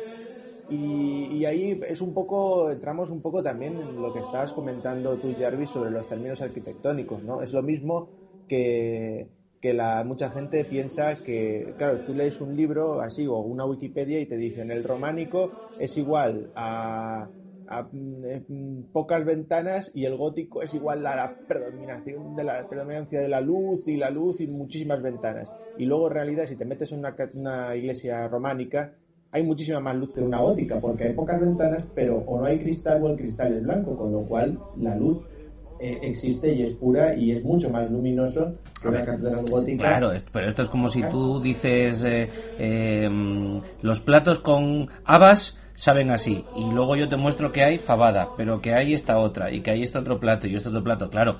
A ver, eh, no es lo, evidentemente no es lo mismo el románico que el gótico, pero tampoco es lo mismo el románico de peregrinación que el románico, etcétera, etcétera, de Languedoc, que el románico, etc, etc, claro. Claro. Ese es el concepto.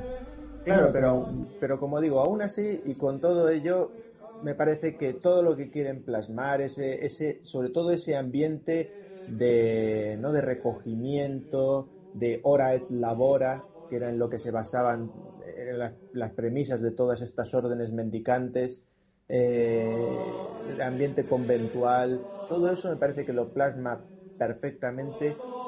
Quizás por no, claro, es que era un invierno muy rudo y no hacía sol, pero quizás le hubiera echado en falta, y, enlazándolo un poco con los temas del canto gregoriano que se han mencionado, un claustro hubiera echado en falta un claustro en el cual los monjes dieran paseos y, cantaran un poco del gregoriano o, algunos rezos, pero, pero en general estoy contento porque se plasma, como digo, ese ambiente de conventual, de orden mendicante, con su refectorio, con su scriptorium, con las celdas. Me parece que queda perfecto. Me ha sorprendido que pese a que Igual ahí yo no lo sé, igual eso es una, un apunte histórico del que yo desconozco, pero yo tenía entendido que las celdas eran siempre individuales y me sorprendió el hecho de que se pusiera a Atso y a Guillermo en la misma celda. Eh, quizás en aquella época eh, a los pupilos imberbes los metían en la misma celda que sus protectores para que otro no les hiciera tras tras por detrás. No lo sé, pero mm, me ha sorprendido porque normalmente yo tenía entendido que las celdas eran individuales. Si eran, si eran catecúmenos no podían dormir en la misma celda que su protector. Salvo en el caso... A ver, es que hay cosas que no cuadran, ¿vale? Pero si Atso es el hijo de un noble, lo normal es que al llegar al, al convento, lo que pasa es que son franciscanos, pero tampoco son franciscanos ad hoc y no están en un convento franciscano. Lo normal es que él hubiera tenido unos aposentos por ser catecúmeno y su preceptor hubiera tenido otros. Eso es lo normal. Si los dos hubieran sido monjes y él es protector de él por las razones X, mm, en casos muy especiales, mm, no lo sé, podría ser. Pero si no, no. Lo que pasa es que luego, como la película juega durante, durante toda la película con la homosexualidad, porque eh, el mismo Bertino da Casale hay un momento que Guillermo eh, tiene que agarrar al Slater que le dice ten cuidado que este te zumba como zumbaste tú a la otra ¿sabes? Dice, ven para acá. ¿Sabes? Ven que te voy a enseñar una cosita, no, no, tráelo para acá. Entonces, bueno, como juegan mucho con eso, no, no lo deja muy claro. Pero eso de, venga, te dejo aquí el muchacho al lado, eh, a priori la respuesta es no, ya te lo digo yo. ¿Qué pasa? Que da mucho juego para esa primera escena fantástica, que es donde te presenta eh, al Sherlock Holmes, ¿no? Que le dice, maestro, dice, sí, sí, la segunda puerta a la derecha, das la vuelta a la abadía y no sé qué, pero te estás meando, ¿no? Sí, ¿cómo lo sabes, hombre? Porque ¿no? Es, escena prototípica literaria de Sherlock Holmes y, que nos ahí es como nos presenta el personaje. No, no, y además lo que digo, que eh, pueden que sean a lo mejor ciertos pequeños toques, pero que igual como, como dices tú, yo los perdono porque te dan tanto juego y precisamente eso de que meterlos a los en la misma celda, gracias a eso tenemos la conversación esta de que había comentado antes de no, no confundir la lujuria con amor, ¿no? Y cuando le pregunta, maestro, ¿tú has estado enamorado alguna vez? Y dice, enamorado muchísimas veces, de Dios, de esto, y no, pero enamorado de... Y el otro dice, no confundir la lujuria con amor. Entonces, eh, también, bueno, me parece acertado históricamente o no, pero me parece acertado cinematográficamente porque da juego a todas esas escenas que no podrían haberse dado, eh, pues a menos que se hubieran escondido en un rincón de la, de la abadía hay una escena además que a mí me encanta, que no puede existir si no están los dos en la misma celda, que es cuando Hacho está teniendo pesadillas en, eh, la cama y de pronto acude Guillermo de Baskerville con, la luz a, digamos, a consolarlo, ¿no? Me parece que es una metáfora de la razón alumbrando los miedos del medievo, los miedos de la moral, los medios de la ética y es una escena preciosa que no podría haber existido de no haber estado los dos personajes en la misma habitación. No, no, está claro. Y al fin y al cabo, Guillermo de Baskerville eh, es un trasunto del conocimiento. Primero, él llega allí para interceder entre la iglesia y el monacato. Segundo, llega allí para vislumbrar y alejar al demonio que no llega a ser otra cosa al final que un trasunto del desconocimiento, la ignorancia y el miedo. Tercero, él es el preceptor de un niño al que le está enseñando el conocimiento sobre el mundo para que luego decida si ser monje o gobernar. Cuarto, conoce la ciencia de la época, incluso los libros que no están conservados. Quinto, conoce el arte. Y sexto, que es el detalle, y por eso he empezado el programa con los óculi, es un hombre que trae un aparato nuevo que sirve para vislumbrar de entre las sombras el conocimiento cuando uno es mayor y no lo tiene a mano. Y todo eso mezclado con el concepto de Sherlock Holmes. Totalmente. Sí, y voy a dar eh, un dato más friki todavía. Eh, Guillermo de, Baskerville, eh, como sabéis, está un poco basado en, el personaje de, Guillermo de Ockham y una de las doctrinas de este, de este personaje es una doctrina filosófica ¿no? que, que se, se, se toma a él como como persona que la introdujo, que es esto de la, navaja de Ockham, que se, que se llama, que es eh, básicamente es algo así como que ante un dilema en igualdad de condiciones eh, la explicación más sencilla es la más la más plausible de que sea la, verdadera. Y a mí esto eh, a posteriori luego me sonó mucho y, ahí va el dato frikino fricazo de en una de las películas del Star Trek clásico cuando Spock dice si eliminamos lo imposible, lo que, lo que nos quede, por improbable que parezca, es la solución. Sí, sí, es, un guiño vulcaniano, claramente. Ahí tienes eh, Guillermo de, de, Baskerville, Sherlock Holmes y señor Spock. No, pero es que yo te voy a dar otra vuelta más, te reto.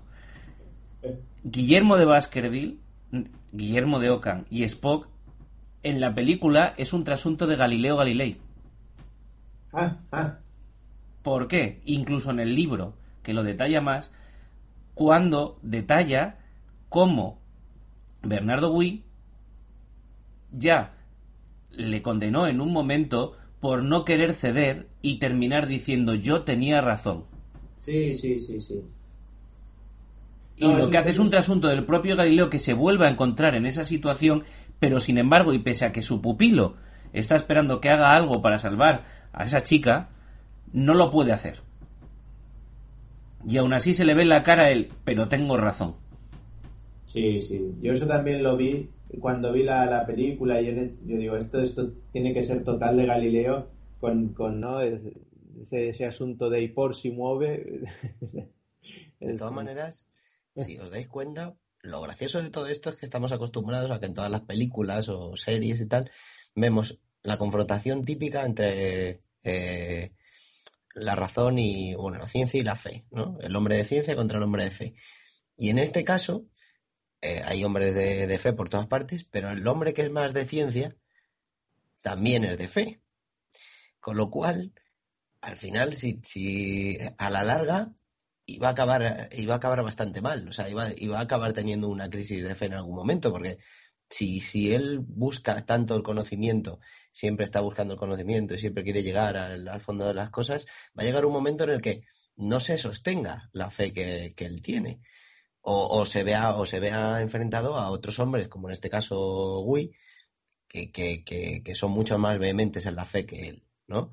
Porque él parece que ahora lleva como un parece el Jedi perfecto, ¿no? Entre el lado luminoso y el tenebroso, ¿no? Él está equilibrado en la fe y en la ciencia pero, pero llegará un momento en el que se dará de bruces con, con, con la realidad. Mm. Con la realidad que, yo creo. Claro, pero es que de hecho, ese es el gran problema de Guillermo de Baskerville, pero cambiando una cosa en la que has dicho, que no está nada equilibrado. Y es, es, es, este es mi argumento, ¿vale? Él, por un lado, tiene fe, pero cree en el conocimiento.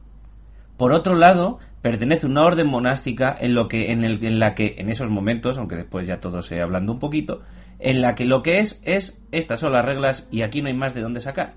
Y sin embargo va allí a discutir con la otra parte, que es el clero, que es la que en esos momentos va a fomentar, como hemos hablado ya Sumaro y yo hace un rato, va a fomentar todo un cambio de personalidad de la Iglesia y de aceptación del conocimiento. Por un lado, su fe lo obliga a quedarse dentro del, del monacato y de la regla y del voto de pobreza y de fe y de hora y labora, como dice Necrom, y por el otro lado las capacidades y aquello que, en lo que también cree dentro de lo que es la fisis, porque esto al fin y al cabo es una lucha entre Patrón y Aristóteles, le lleva a ir con el lado que no quiere, porque el lado que sí que le auspicia para aumentar su conocimiento, eh, valorarlo y crecer y que su fe crezca a través de su conocimiento es el que es opulento y el que desprecia al pueblo. con lo cual no tiene dónde caerse muerto y tira de su orgullo, que es lo que dicen al principio, tanto en la novela como en la película, de que, que lo dice Hacho recordando, ay, ay, los problemas que le dio su orgullo, porque de otra manera no tenía otra manera de salir de, salir de esa encrucijada. Si tiraba por la ciencia mal y si tiraba por la religión también. Sí, se lo dicen también sus compañeros de orden cuando llegan a, la abadía. Dice, siempre, siempre, Guillermo siempre tiene razón, siempre tiene razón. Pero es que la tiene. Sí, sí, sí. Pero es que la tiene. Claro, claro. Pasa que a veces razonar, eh, como dice en la canción de Jesucristo García Extremoduro, razonar es, a veces es tan difícil para mí. No, pues. Sí. Pero bueno, vivimos en un momento bastante interesante en el que la gente debería tomar nota de esto un poquito. Eh, en fin, em, se tocan otros temas en la película, algunos ya han salido, ¿no? Eh, como la homosexualidad, ¿verdad?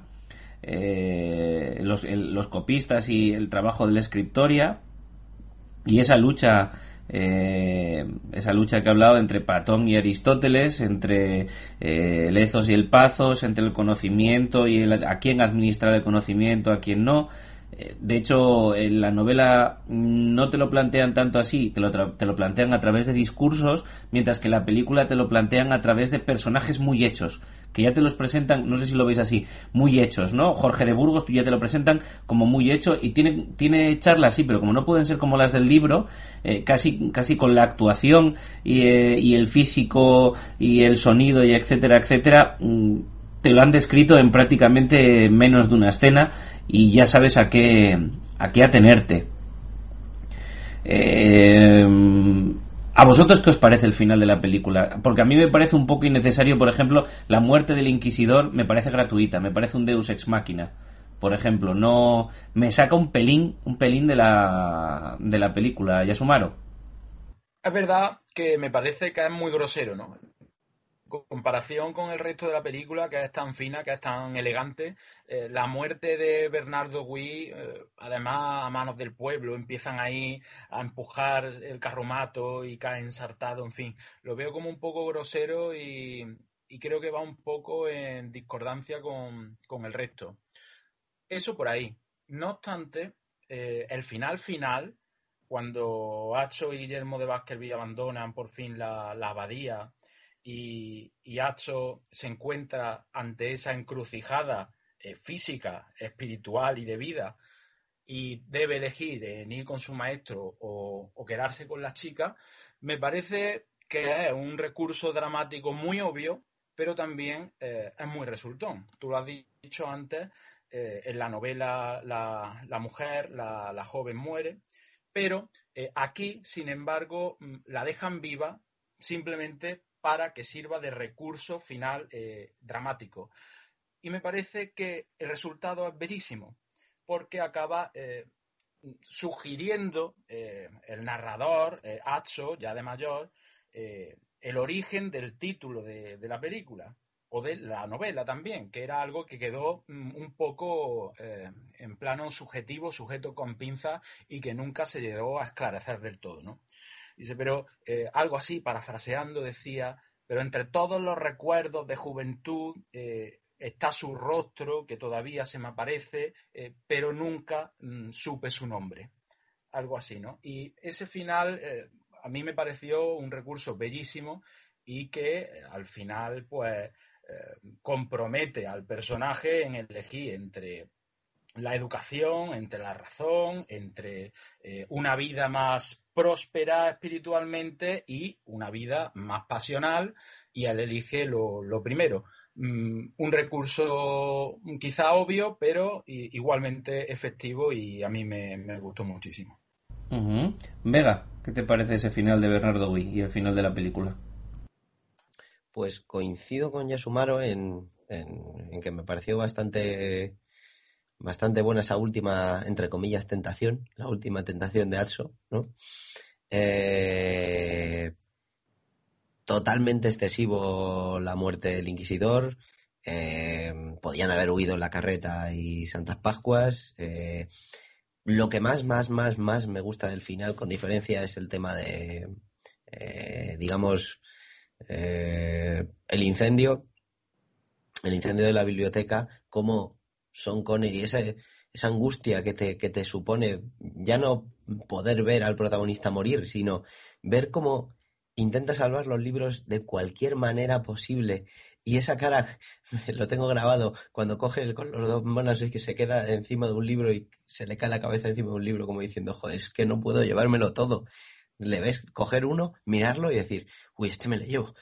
Parece cuando vamos a algunas, algunas tiendas de cómics nosotros y, y, tienes a lo mejor 20 euros para gastarte y, miras uno y dices, uy, este me le llevo, le coges debajo del brazo y vas a otro lado y dices, uy, este también. Y ya vas con dos y al tercero ya eh, tienes que dejar alguno, ¿no? Eh, esa angustia que se te genera. Por cierto, en este en esta escena del, del incendio de la biblioteca, eh, tengo que poner en valor la profesionalidad de el venerable Jorge, del, del amigo Chaleapen, porque por lo visto en el incendio una viga se desprendió y le dio en la cabeza y estuvo a punto de llevárselo al otro barrio un poquito antes de lo que se lo llevó, que tampoco fue mucho más, fueron cinco años después de... Sí, por, el 92, por ahí murió, ¿no? Aproximadamente, sí, aproximadamente. Y, mm, y, el tío, cuando se despertó, dijo, bueno, bueno, que a mí me queda poca vida, ¿la, la, la toma ha quedado bien o no ha quedado bien? hombre, menudo, menudo profesional, el, el, amigo. Y me gusta mucho también esa, esa manera que tienen de, de resolver el misterio, ¿no? Ese, esa conversación que tiene al principio de, lee el libro, lee el libro, y también dáselo a tu, a tu compañero, a tu a para que se lo lea. También dáselo, dáselo, hasta que se da cuenta de que lleva guantes. La, digamos, la caída en la locura de, del venerable Jorge también es una, es una parte muy, muy, con mucha carga en, en, en la película. Y, la parte que más me gusta de este final, sobre todo. Yo tengo que admitir que yo siempre me esperé la biblioteca más, más grandilocuente por la novela, supongo que será, siempre me, vamos, me imaginaba el Santo Santorum de los libros, eh, la segunda biblioteca de Alejandría, eh, la biblioteca de la Atlántida descubierta por MacGyver, una cosa fantástica, increíble. Y si bien es muy acorde y las escenas del incendio a mí me satisfacen mucho, siempre que veo por primera vez, mientras visiono la, la película, la, la, mm, la biblioteca, siempre digo, ojo más grande hubiera molado más. eh, Necrom. Pues yo tengo que coincidir también nuevamente con que el final te deja un poco, un poco raro. Y además, eh, aparte ya del final final, hablando de la quema, quería hablar de un par de cosillas. Primero, eh, yendo un poco de, de, adelante a atrás, la, quema de la biblioteca a mí fue una cosa que me, que me sorprendió mucho en el sentido de la relativa poca importancia que se le da a ese hecho. Y que, si bien, para empezar, a mí ya no es que, no es que me imaginara más grandilocuente esa biblioteca, pero sí me imaginaba que la, la sorpresa y la, la expresión de, de, de, Guillermo y de Atso al entrar allí sería mucho, mucho, mucho más superlativa de lo que, de lo que demuestran pero aún así se sorprenden bastante y se quedan bastante ensimismados en la lectura del libro y me parece bien. Lo que sí que me parece totalmente una falta, una carencia de, sentimiento es cuando se quema. Mm, que es como, no, es que no, no están luchando por su vida, no es, no es como el caso de, Jorge, el venerable Jorge que les cae una viga en la cabeza. Eh, están ahí un poco a que, uy, para no quemarme el hábito ni ennegrecerme las uñas, me voy a salir corriendo de aquí. No, tío. Al menos cógete, empieza a cargar ahí manuscritos como, como, como alma que, lleva el diablo y, y, cuando ya se te empiecen a quemar un poco los huesos, pues sales de allí. Pero eso de, uy, que se está quemando, vámonos corriendo, mmm, me pareció mm, totalmente carente de, de, sentimiento, ¿no? Es lo mismo, se está quemando la biblioteca Alejandría y dices, podría coger un rollo, pero mejor corro a dos manos tipo Rajoy que avanzo más rápido, ¿sabes? Y es como, no. Em, y, volviendo más atrás todavía, pues más que nada por una cosa que, acabas de mencionar ahora, que es el tema de la homosexualidad, eh, me, resulta curioso en esta película, eh, imagino que a vosotros y a muchísima gente que, la haya visto también se habrá dado cuenta de esta, de esta característica, que es que eh, no es que sea una abadía del, pecado entera, toda ella, pero sí es cierto que aquellas, aquellas personas, aquellos, eh, sobre todo aquí, hablando ahora de los monjes, que han tenido alguna relación con esos libros prohibidos o con, ya sea una relación de amor o una relación de odio, son gente que se sale fuera de lo que es un estándar, es decir, eh, el primero de todos tenemos al, hermano negro, que es, eh, si no recuerdo mal, era el que se dejaba sodomizar por el, por el otro, ¿no? Por el, hermano, el herborario, eh, el herborario no, perdón, el, gordo. Berengario. sí, que, que tenía a su vez eh, ese ya no era que era homosexual, es que era masoquista porque se flagelaba constantemente, ¿no? Y luego, por odio, aquellos, eh, el, guardián de la biblioteca o incluso el propio inquisidor, que por supuesto sabía eh, de la existencia de esos libros y no y lo condenaba. Es decir, toda la gente que o por amor o por odio está relacionada con esos libros se sale un poco de la norma. Y quizás ahí, en medio de todo eso, esté Guillermo como un quiero y no puedo, un sí pero no, no lo que hablábamos antes de, Galileo, de sí, pero cuando me voy digo no. Eh, entonces, me resulta curioso, ¿no? De, que de, esos varios personajes que, que, tienen relación con la biblioteca, podrían haber escogido alguno totalmente plano, liso y normal, dentro de lo que cabe, ¿no? Porque no hay nadie, totalmente normal a los ojos de una persona del siglo XXI en esa abadía. Pero, eh, por ejemplo, el abad o eh, otros, otros eh, monjes que sí que sí que pueden ser algo más normales, digamos, en ese caso. Hmm. Si bien en el libro el abad es un hombre bastante insidioso, en, la, en la película parece un hombre más bien un poco pusilánime y, e inservible, ¿no? Un temeroso de Dios, pusilánime, se le viene todo encima, allí no manda ni rige nada, no sé, un personaje interesante. Hay otra cosita que también antes de terminar quería comentar con vosotros y que es un defecto para mí del, cine de los 80, no de la película, y que en esta película se utiliza también y que a mí me da un poquito mm, por el ojete, y es, es eh, el zoom.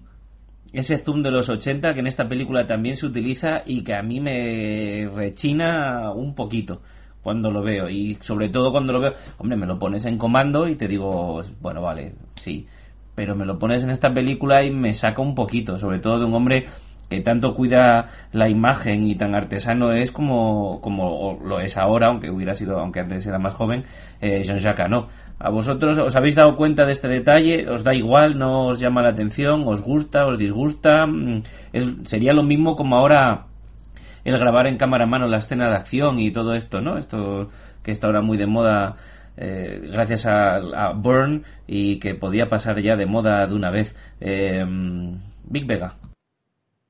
Pues fíjate que soy muy fan de Zoom y no me la he visto mil veces esta película y no me he dado cuenta. ¿Tienes alguna escena que tengas grabada así especialmente? Pues ahora mismo no. Ahora mismo no, pero las dos veces que la he visto para preparar este programa, eh, Late Night Hours, eh, sí que tengo apuntado aquí en mis apuntes, maldito Zoom. Por eso quería comentároslo. no, no, pues en un principio no me, no me ha cantado, no me ha encantado especialmente. Si la veo una tercera vez, esta, esta semana, ya, ya, te lo diré.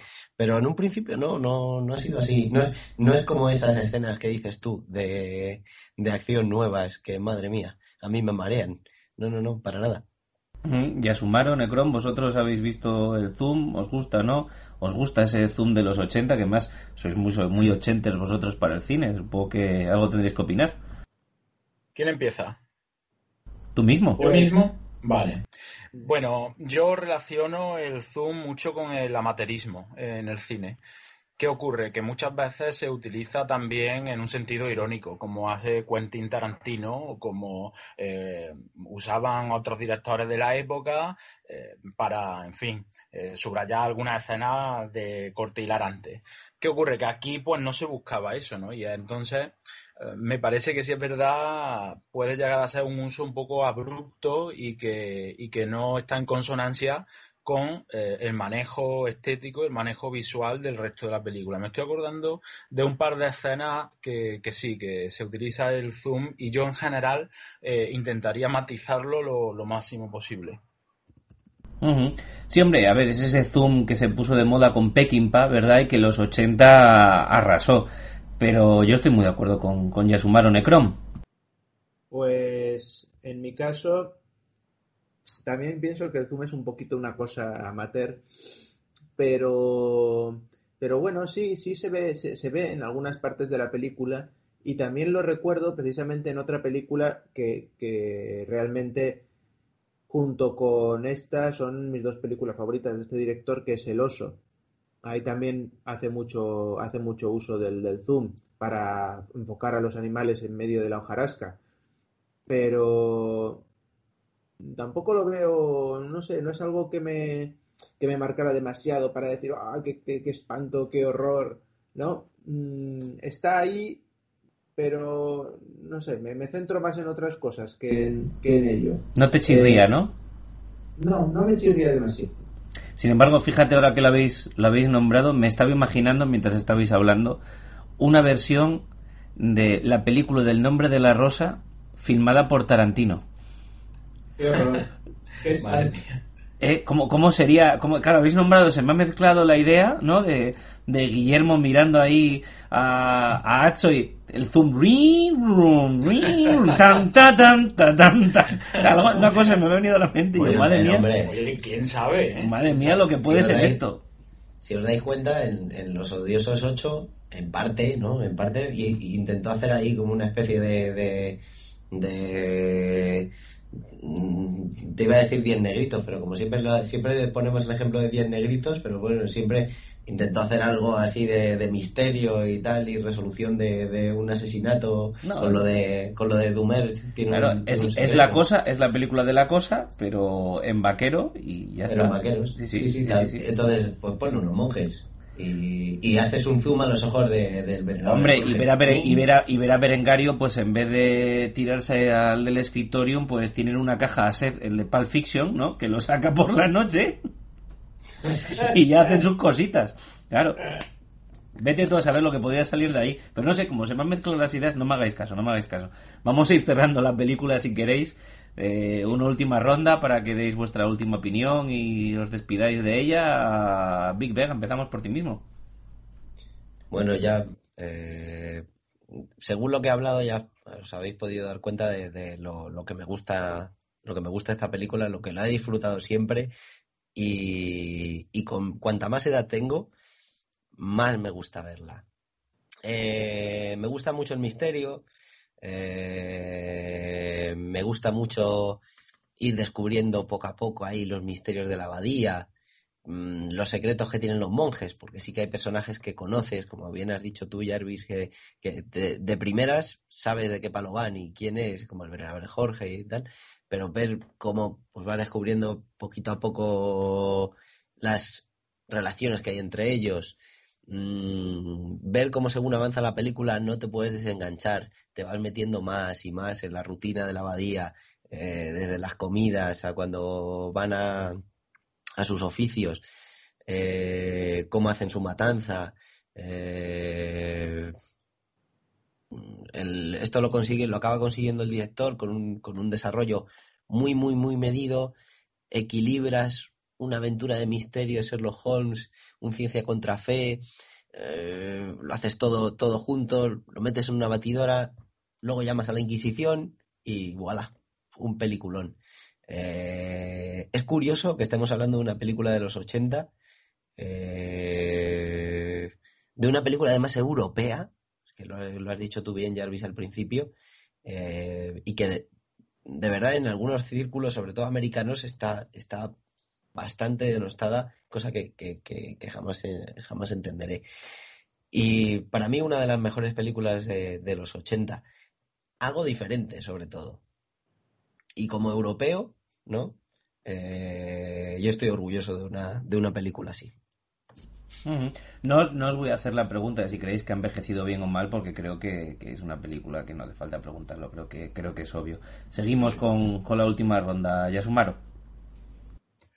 Además que mm, yo aquí soy un poco subjetivo porque a mí siempre me han encantado las historias de misterio, las historias de asesinatos. Yo he sido de joven un, lector empedernido de Arthur Conan Doyle.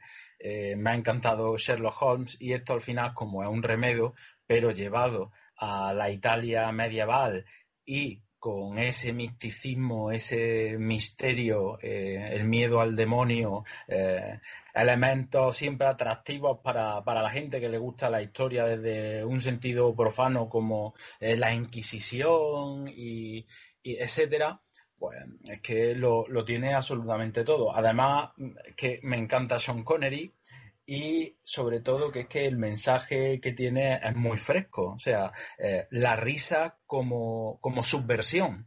Y eso ojalá pues se lo aplicaran muchos de, las personas que, nos rigen en la actualidad, ¿eh? porque creo que el mensaje está vigente y hoy es necesarísimo de, de aplicar. Así que invito a todos los oyentes que no lo hayan visto, por supuesto, que la vean y que eh, hagan suyo el mensaje como un modo de vida directamente.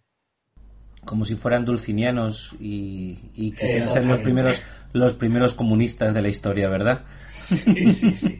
que eso es otra cosa que deja ahí la película y la novela un poquito. Bueno, esto ya si queréis lo leéis vosotros y ya os enteráis de qué va. Necrom. Necrom. Pues a mí eh, coincido con vosotros que es una de las mejores películas de los 80 y además eh, yo incluso la pondría entre, si no el top 5, el top 10 seguro, pero posiblemente el top 5 entre las mejores películas eh, de la historia del cine, de, de, una trama de, misterio, de asesinatos, de intriga detectivesca. creo precisamente y ahí ya sé que no voy a estar de acuerdo con, contigo, Jarvis, eh, pero eh, creo precisamente que cosa que no pueden conseguir eh, las adaptaciones de películas de Sherlock Holmes, sí que en esta película mm, ves, ves, más, yo veo más a Sherlock Holmes en, en, Nombre de la Rosa que en las películas que se han, que se han hecho de Sherlock Holmes. Entonces, pues me encanta, soy un gran fan de esta película, de los actores, de todo en general. Mm, por supuesto es una película que no ha envejecido nada mal porque es imposible que, precisamente gracias a, ese tratamiento que le dio el director, es imposible que envejezca mal. Eh, algunas cosas como lo de Zoom que se ha mencionado, pero en fin. Y, yo me quedo también con ese, suscribo totalmente ese mensaje de Yasumaro sobre la risa y, y yo además, el hecho de que, de que esta película, como digo, em, me, la pusieron, como comenté al principio del programa, en esta, en esta clase de, religión. Y, eh, una de las cosas que yo me acuerdo que le decía eh, y que además se lo repetía, porque como me gustó tanto, lo volví a coger en otros años como profesor de religión, y yo le, le repetía, digo, ¿por qué hoy en día no se celebran, que igualmente era una pregunta de melones, porque claro, eh, no, era una cosa para el pueblo ya, no era una cosa para dentro de la gente. De, pero digo, ¿por qué hoy en día no se celebran esas disputatio tan fantásticas como se, se muestra en la película, ¿no? Sobre la pobreza de Jesús, eh, otra disputatio menos menos eh, entronizada, pero que sigue estando ahí, lo de la, risa, y tenemos más y más sobre diferentes cuestiones. ¿No? Eh, luego, años más tarde, se harían otras, eh, la Virginidad de María, una, una, eh, cantidad de disputatio muy interesantes que en realidad lo que hacían era favorecer una serie de debates teológicos a su vez muy interesantes. Y yo le decía, digo, cuando hoy lo que ha quedado es un simple adoctrinamiento plano y, de masas y, de gañanes, A lo que curiosamente me respondía este, este padre franciscano, bueno, es cierto esto que dices, pero nosotros tenemos nuestro, nuestros pequeños eh, grupillos y, y, yo me escribo en griego y en latín con algunos, algunos hermanos para, para, hablar de algunos temas y lo hacemos, nos escribimos las cartas en, en griego y en latín. Y en estos grupos y en estos forums de, de discusión Mm, se prohíbe escribir en, otro idioma que no sean estos dos. Y yo decía, ah, pues qué, curioso, ¿no? Al menos parece ser que algo, algo se ha mantenido y, bueno, en, general, bajo esta anécdota, incido en que me encanta la película. Sí, sí. Curioso. Pues chicos, si queréis, abandonamos ya eh, los mundos monásticos, sin, no sin antes llevarnos algo interesante de la botica para el viaje y poder aguantar. Y eh, guardamos también los Oculi eh, de vitro en cápsula y pasamos a dar nuestra recomendación o crítica de la semana. Big Vega. Sí, antes de que antes de que la voz se me vaya del todo, ya pido disculpas desde aquí a todos por, por, este bozarrón que tengo hoy. Eh, a ver, ya, ya hablé sobre ella un poquito y, sé que, a varios de vosotros os gusta durante el, especial de aventuras gráficas y no podía dejar de, recomendar hoy el maravilloso juego de La Abadía del Crimen, por supuesto. Eh, desarrollada por Operasoft durante lo que llamamos la edad de oro del software español. Eh, fue lanzado en Astra en el 87, pero hay versiones para lo que queráis, para Spectrum, MS2, Windows, eh, podéis jugar con Java a través del navegador, Game Boy Advance, bueno, lo que os salga en gana, que, seguro, lo que os venga en gana, que seguro que hay una versión de la abadía del crimen para, para vosotros. De hecho, hay una, Stensum me parece que se llama, que está remasterizada y, es muy, muy, muy bonita de jugar, la verdad. Eh, bueno, ¿qué os voy a decir? Es una aventura gráfica en la que manejas a Guillermo de Ockham, en este caso por cuestiones de derechos, y Also, y tienen que investigar los crímenes que suceden en una abadía. Os suena, ¿verdad? ¿No? Eh, pero lo tienen que investigar en sus ratos libres, porque tú, como monje que eres, tienes tus obligaciones. Tienes que ir a misa, ir a comer cuando te llamen, o por ejemplo, tienes la prohibición de no salir de tu celda por la noche. Esto último, lo de salir de la celda por la noche, será necesario para investigar, pero claro, tienes que eludir la vigilancia del abad. Si incumples tus obligaciones, te, hará, que baje tu, barra de, obediencia, que si se agota, pues finalizará el, juego. Ahí radica un poco también la, dificultad que tiene, que alguno ya sé que, me va a decir que es bastante. se llama Abadía del Crimen porque Humberto Eco rechazó ceder el nombre de la novela eh, y este era uno de los nombres eh, que barajó en su día para, titularla. Es, es, un título para ser del 80 y, bueno, ya se ha dicho, 87 es la salida oficial de Operasoft, pero antes ya, ya, ya había desarrollos eh, totalmente amateurs y es una, es una delicia, es una auténtica delicia y para jugar por lo menos una vez para probar, si os engancha, pues ahí, ahí lo tenéis, tenéis unas cuantas, unas cuantas horitas. Muy bien. Hermano Yasumaro. Yo voy a pegar un bandazo radical y voy a abandonar la Italia medieval para irme al salvaje oeste. Porque vi hace poco un, un western magnífico. A mí es que el western, eh, como uno de los géneros básicos del cine, me, me encandila y vi una película llamada Slow West, eh, protagonizada por Michael Fassbender, de 2015, eh, de un director amateur, y me parece que tiene unas imágenes bellísimas, eh, con influencias de Terence Malick, recursos muy novedosos, la historia es bien sencilla, va de un, noble escocés muy joven que va a, Estados Unidos a encontrar a su, a su esposa o enamorada y allí se encuentra con, con Fassbender, que es un forajido y le acompaña ¿no? en, ese, en ese tránsito. ¿no? Digamos que cabalgan juntos. Bueno, la película no tiene desperdicio y para los amantes del buen cine eh, la recomiendo, aunque eso sí es un western atípico, más contemplativo, menos acción, mucho más estético, en fin, eh, pero ahí queda. Muy bien. Necrom. Pues yo también voy a dar un bandazo. ha venido bien eh, que Vega haya comentado algo relativo a la película porque yo a veces también lo hago, pero hoy no quería hacerlo porque quería hablar de unas cosas frescas que he visto últimamente. Eh, aprovechando además que no pude estar presente en el anterior programa sobre cosas frescas vistas, eh, quería mencionar por un una rápida, un rápido apunte a dos películas, una la vi hace tiempo, pero la segunda la he visto eh, muy recientemente, que no me parecen buenas, pero no me parecen malas y me parecen interesantes y que voy a seguir la saga si siguen haciendo películas. Y me estoy refiriendo a las del Corredor del Laberinto. Mm, la verdad es que no, me, parece que tienen unos giros argumentales bastante interesantes y que, pueda estar tratando temas muy manidos y muy vistos y etcétera, etcétera. Pero la verdad es que la primera película eh, la disfruté y me sorprendió bastante el final y la segunda película que pensaba que iba a ser algo que no me podía sorprender en absoluto, también me llegó a sorprender en determinados puntos, que me de muchas influencias, está claro, pero las considero dos películas que, en absoluto malas y que están y que pueden ser gustan mucho de ver en un ratito así tonto que se tiene. Y, luego quería hablar, sin embargo, de una película que, vi tan recientemente como ayer y que me gustó muchísimo, que es La habitación de Room.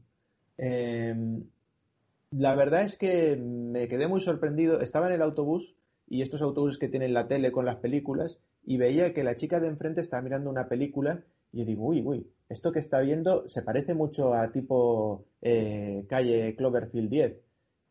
Y, al final me picó y la busqué en mi televisión del autobús y la puse y, me gustó mucho. Eh, para quien no la haya visto, pues quien le haya gustado Calle Cloverfield 10 eh, o cualquier película en la que, mm, y lo hemos mencionado ya varias veces Jarvis y yo, sobre todo en el programa de los animales marinos, hacer una película o al menos parte de una película eh, con dos actores y encerrados en 20, 20, metros cuadrados o 15 metros cuadrados, pues dice mucho de la labor actoral de esos actores, ¿no? Es decir, ahí hay que, sacar mucho, mucho de muy poco. Y, es muy buena toda esa parte de la película de la habitación, eh, encerradas en la habitación, una madre y su hijo. Y y luego pues todo lo que pasa después. Parece parece que cuando salen de la habitación eh, parece que la película va a ir a peor y que y no no eh, ahondan unos temas y etcétera etcétera que muy interesantes. Mm, para quien no, no la haya visto y, bueno voy a soltar un pequeño spoiler pero también puede que anime a la gente a verla. Eh, estamos en una película tipo como digo Calle Cloverfield 10 en el cual dos personas o, en el otro caso más, pero en este caso son dos personas encerradas en una habitación de la cual no sabemos por qué están encerradas, no tienen contacto por el exterior y que incluso llegan a mencionar que no salen debido a los extraterrestres que hay fuera, con lo cual te puedes estar imaginando que estás ante una misma situación de, de calle Cloverfield, pero sin embargo estamos ante una película muy realista que nos plasma una historia que podría ser perfectamente el monstruo de Amstetten o, o estas historias en las que un perturbado secuestra a una chica y, la viola durante varios años eh, teniéndola encerrada. ¿no? Entonces, eh, es muy interesante cómo se desarrolla, eh, independientemente del argumento, es muy interesante cómo se desarrolla la, la actividad entre los dos actores y luego entre los demás eh, de la familia. Me parece, incluso el final, el punto final, me parece una guinda y la verdad es que ahora entiendo los premios que ha recibido y, me gustó mucho. Una película dura, sin duda. Una película dura. Bueno, ya que hemos tenido dos eh, no acercamientos al tema parecido al, al, de nuestra película de hoy y un sí, voy a equilibrarlo yo y yo voy a recomendar otra novela de Humberto Eco. Eh, primero decir que hoy quería hablar de, otro libro y de Humberto Eco porque como ya he destacado durante todo el programa para mí una de las cosas más importantes tanto de la novela como de, de la película es su denostado amor por el conocimiento, amor por los libros y amor por transmitir. Así que como recomendación por la lectura, yo voy a elegir una novela, desde luego no es ni El péndulo de Foucault, ni La isla del día después, ni otros escritos que tenga eh, Ego que son más conocidos, pero sí creo que es una de sus mejores o la mejor eh, novela histórica que ha hecho, que es Baudolino. Eh, viene a narrar la vida de la segunda mitad del siglo XII, desde 1155, de un personaje, Baudolino de Alejandría, que en 1204 entra con los cruzados si para alguien si, que no lo sepa, si no el que, el que lo sepa lo recordará, eh, en esa fecha los cruzados entran a sangre y fuego en Constantinopla, la saquean, se llevan las reliquias, etcétera, etcétera, y justo el personaje, y por el que conocemos todos esos saqueos y lo que hicieron y no hicieron los cruzados en Constantinopla, es por un, un oriundo de Constantinopla, Niquetas Coniates, que narra todo esto. Bueno, pues nuestro Baudolino, nuestro protagonista, se va a encontrar con él y eh, le va a narrar eh, las peripecias de toda su vida. Eh, a través de la vida de Baudolino vamos a conocer todos los hechos más importantes, tanto políticos como religiosos como sociales, que han sucedido en la segunda mitad del siglo XII en Europa, desde un punto de vista histórico riguroso, fantástico, satírico y no exento de paralelismo con, el mundo actual. Una novela que realmente recomiendo, recomiendo efusivamente, sin ninguna, sin ninguna duda. Y bueno, esta ha sido mi recomendación de hoy, que al fin y al cabo no es otra que, que, leer y conocer y que, como el propio Jorge de Burgos admitía, eh, sin conocer y sin leer, eh, no podemos opinar ni siquiera de nuestra propia fe, que es aquello que no conocemos ni podemos entender. En fin, hermanos, muchas gracias. Eh, nos despedimos hasta los maitines de mañana.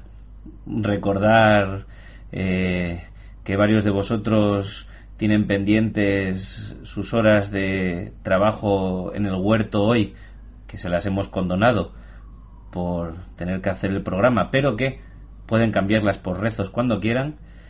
Que muchas gracias como siempre y un abrazo chicos. Y con sea con vosotros. Muy bien. Y con vuestro espíritu, hermanos.